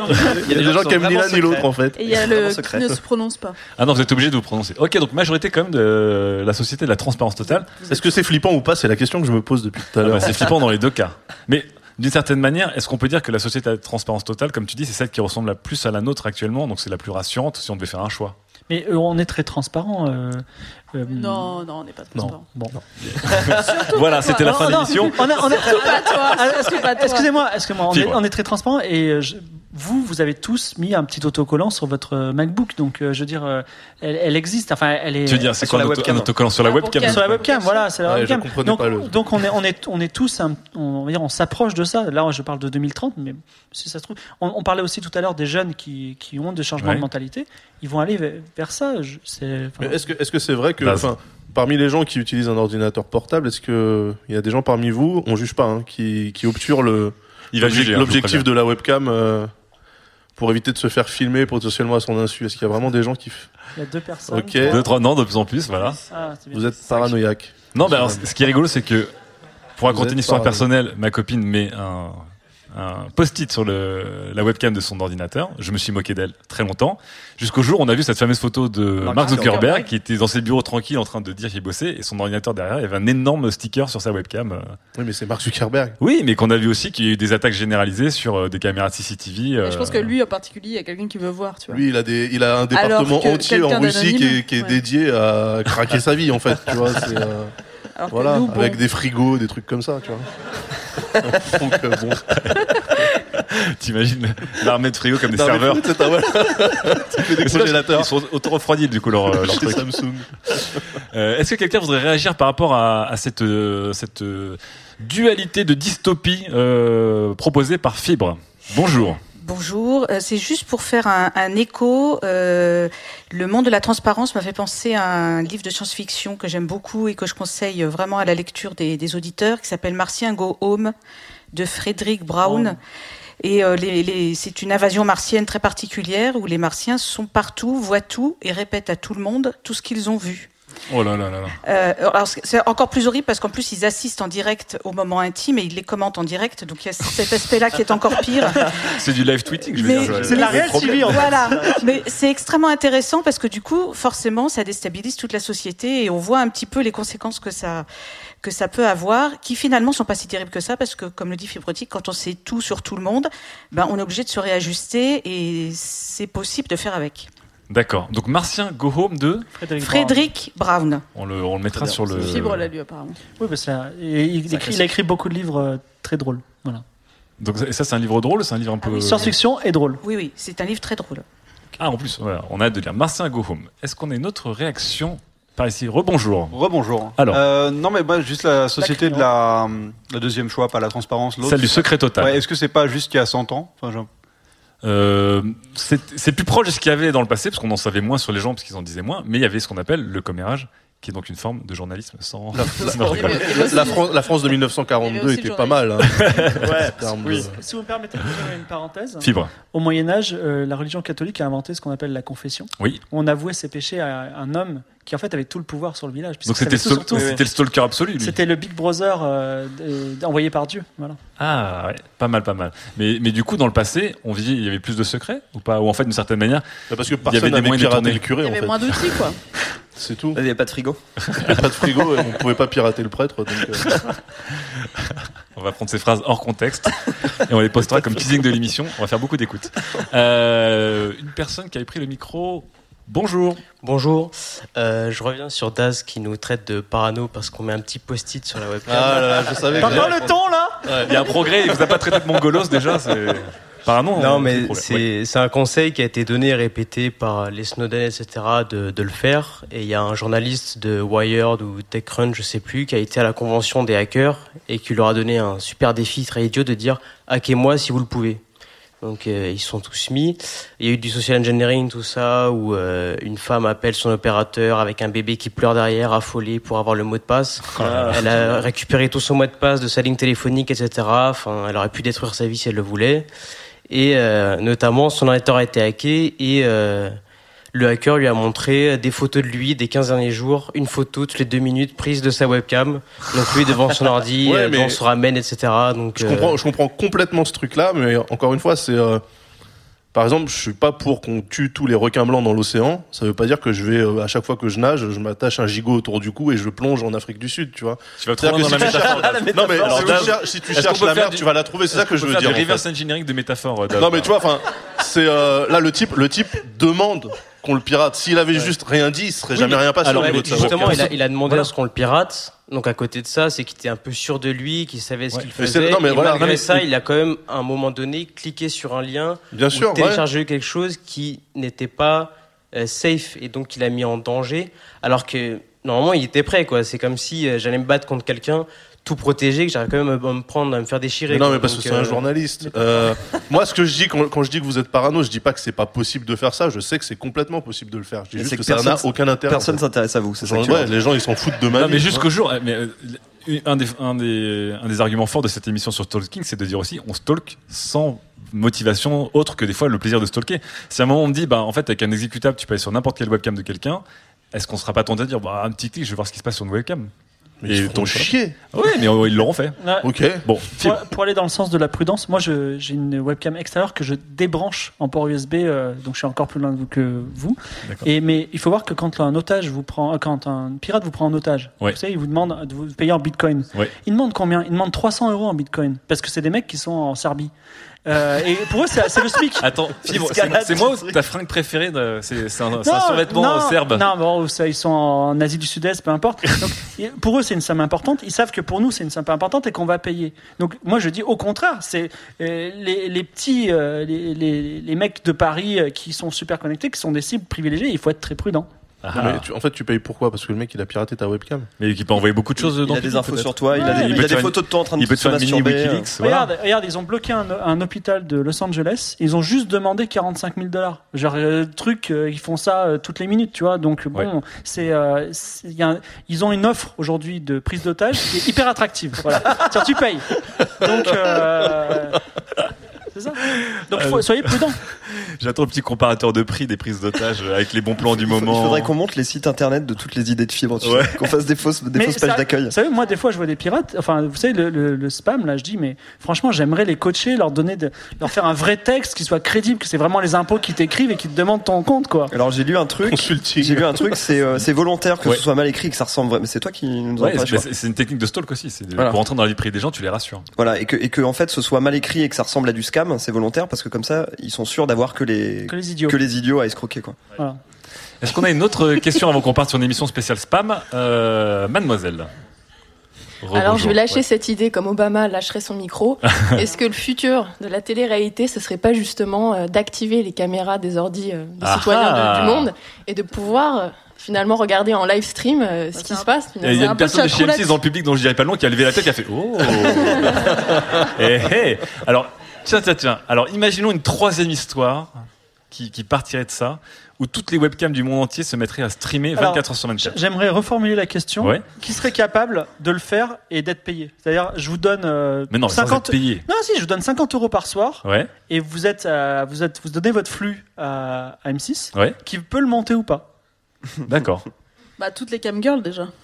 Avec Ouais. Camgirl, c'est autre chose. Et en plus, le système, c'est euh, un système de jetons, c'est c'est un peu particulier. Ça, ça ressemble à, ça ressemble aussi à Periscope finalement. Ouais. Mais alors, du coup, alors, imaginons une T'es société. payé que ça soit diffusé ou pas? Ouais. Non, mais alors, sans, sans même argent, imaginons que tous nos webcams de nos smartphones, euh, de nos ordinateurs, des caméras de surveillance, tout est débloqué à l'envie 24 heures sur 24. Et même quand on le veut pas, notre téléphone, il, il filme, etc. C'est super chiant, quoi. Non, c'est Ouais. horrible. Je pense qu'on se tu- Il y a un seul dire. plan, c'est dégueulasse. euh, Tu serais Toi, devant tu- ta toi, caméra, encore- Salut Je sais pas si vous avez remarqué, mais euh, c'est nul. C'est nul. Toi, tu penses Tout le monde c'est devient youtubeur, tu vois. Avant même de savoir si la société va s'écroler, pense en termes de réel. Ah, mais ça va être Je veux bien que la société oui. s'écroule, mais ça doit être un beau travelling. Et Das n'importe quoi parce que euh, c'est- les, les mecs qui sont euh, devant leur écran à rien faire, c'est c'est typiquement Twitch et les gens regardent ça. Donc euh, Mais non, tu regardes l'écran, tu regardes ce qui se passe sur l'écran. Non, tu regardes- sur le. tu regardes tu aussi regardes streamer. Des fois, il y a un chat qui passe, c'est l'événement du siècle, tu Ouais. vois. Il y a des gens. Il y a, Même il y a- toi, tu crois pas ce a- que tu il y a- dis, si, il y a des Anglais, ils ont fixé euh, une caméra publique pendant une après-midi sur une putain de flaque d'eau dans un carrefour. Je sais Ouais. pas si vous vous souvenez. Ah, c'était en train d'Ictopie. Elle, elle, elle dit que c'est génial, donc c'est dire s'il y a un intérêt. Ouais, mais ça, c'est l'esprit passe. À un Vice, à un moment, il y a un Ah, camion rouge qui passe. euh, Tout le monde dit Ah, le camion rouge, c'est génial. En fait, ce qui était génial, c'était l'émulation, parce que du coup, il y a eu des millions de gens, enfin des millions, oui, je crois, presque, qui que, juste parce qu'il y avait rien qui se passait, mais comme tout le monde regardait en même temps, c'était ça le, le spectacle, c'est qu'on voyait les gens regarder avec nous et en parler sur Internet. Est-ce qu'on a une autre question dans le public ou une réaction par rapport à, à ce débat? Alors, je vois une main qui se lève au fond. C'est le parano de la sécurité. Franchement, 50 balles pour pas être euh, diffusé, moi, ça me va. hein. Alors, euh, Oui. c'est pour rebondir sur euh, le fait d'être payé et d'être euh, filmé. Ça existe déjà. Ça s'appelle Real Life Cam. Ouais. Vous avez 10 appartements, filmez toutes les pièces, toilettes, douche, euh, chambre, la totale. Avec des angles en contre-plongée et tout ou pas? Ouais, là, non, mais. C'est là, que à hauteur de. C'est euh, dans un coin d'une pièce, ouais. Ah, c'est pas mal, ouais, c'est pas mal. Ouais, Et donc c'est ça, c'est euh, H24, c'est jour sur 7. Évidemment, il y, a une- il y a un mode premium, multiplex, euh, détecteur de mouvements, etc. Et donc c'est euh, comme C'est tellement flippant et excitant à la fois. Voilà. Donc jeter un œil et c'est C'est comme nos vies extrêmement chiant euh, à Donc, regarder. ouais, alors, Ah du coup, ce qui, est, ce qui est une forme de, un peu une sorte de, ce programme, c'est une sorte d'aboutissement de tout ce qu'on a parlé sur le stalking. La conclusion pour vous, c'est que ça vous fait chier en fait.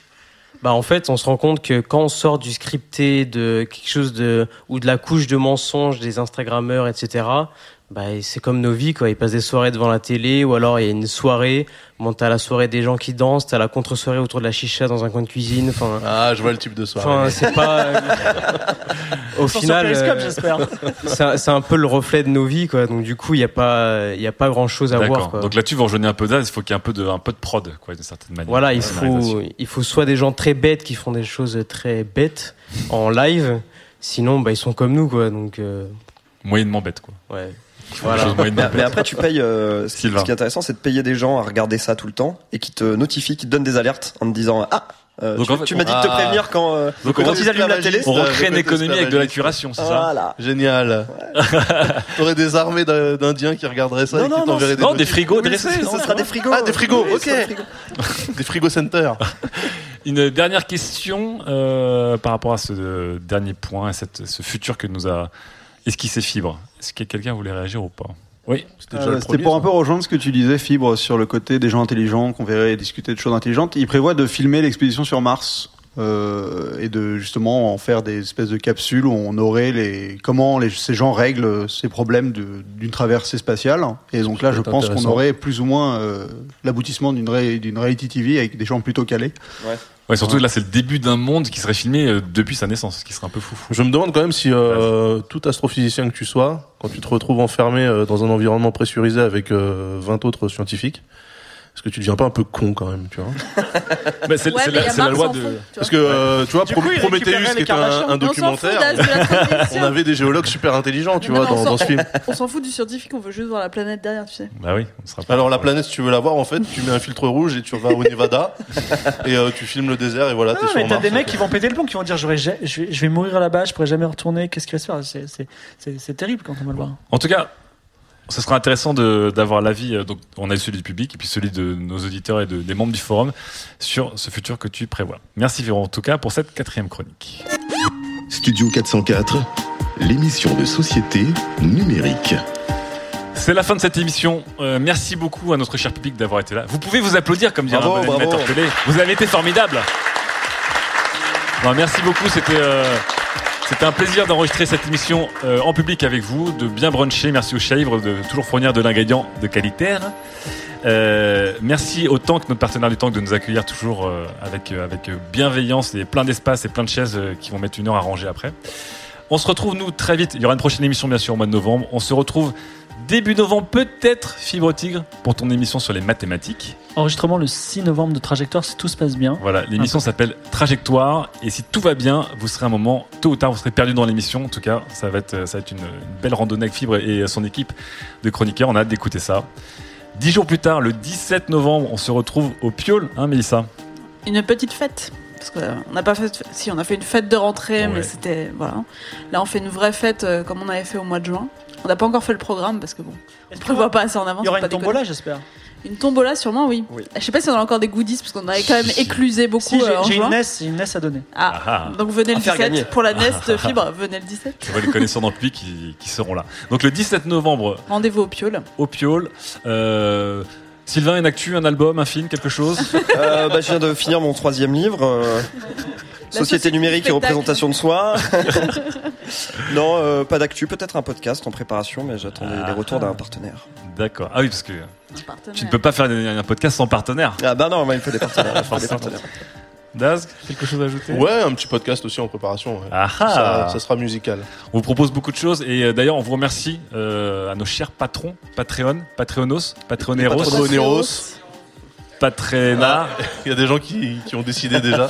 On vous remercie euh, parce qu'au jour d'aujourd'hui, qui est à peu près le 23, 23 octobre, nous Tout avons fait. passé la barre des 600 dollars de Patreon, donc c'est super. Et on va pouvoir attaquer donc des nouvelles émissions, acheter du matériel pour pouvoir être très mobile. Donc ça, on est très content et bientôt pouvoir aller enregistrer euh, en province fibre, chez toi.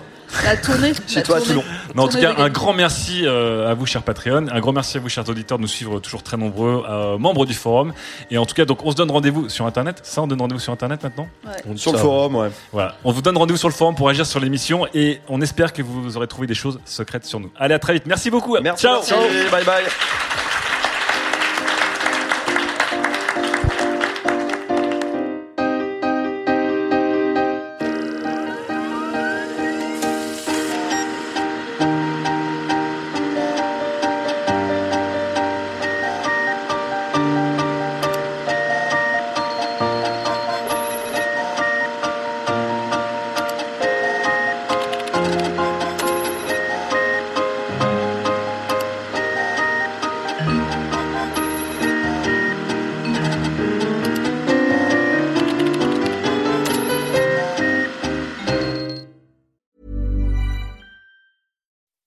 When you make decisions for your company, you look for the no brainers. If you have a lot of mailing to do, stamps.com is the ultimate no brainer. Use the stamps.com mobile app to mail everything you need to keep your business running with up to 89% off USPS and UPS. Make the same no brainer decision as over 1 million other businesses with stamps.com. Use code PROGRAM for a special offer. That's stamps.com code PROGRAM.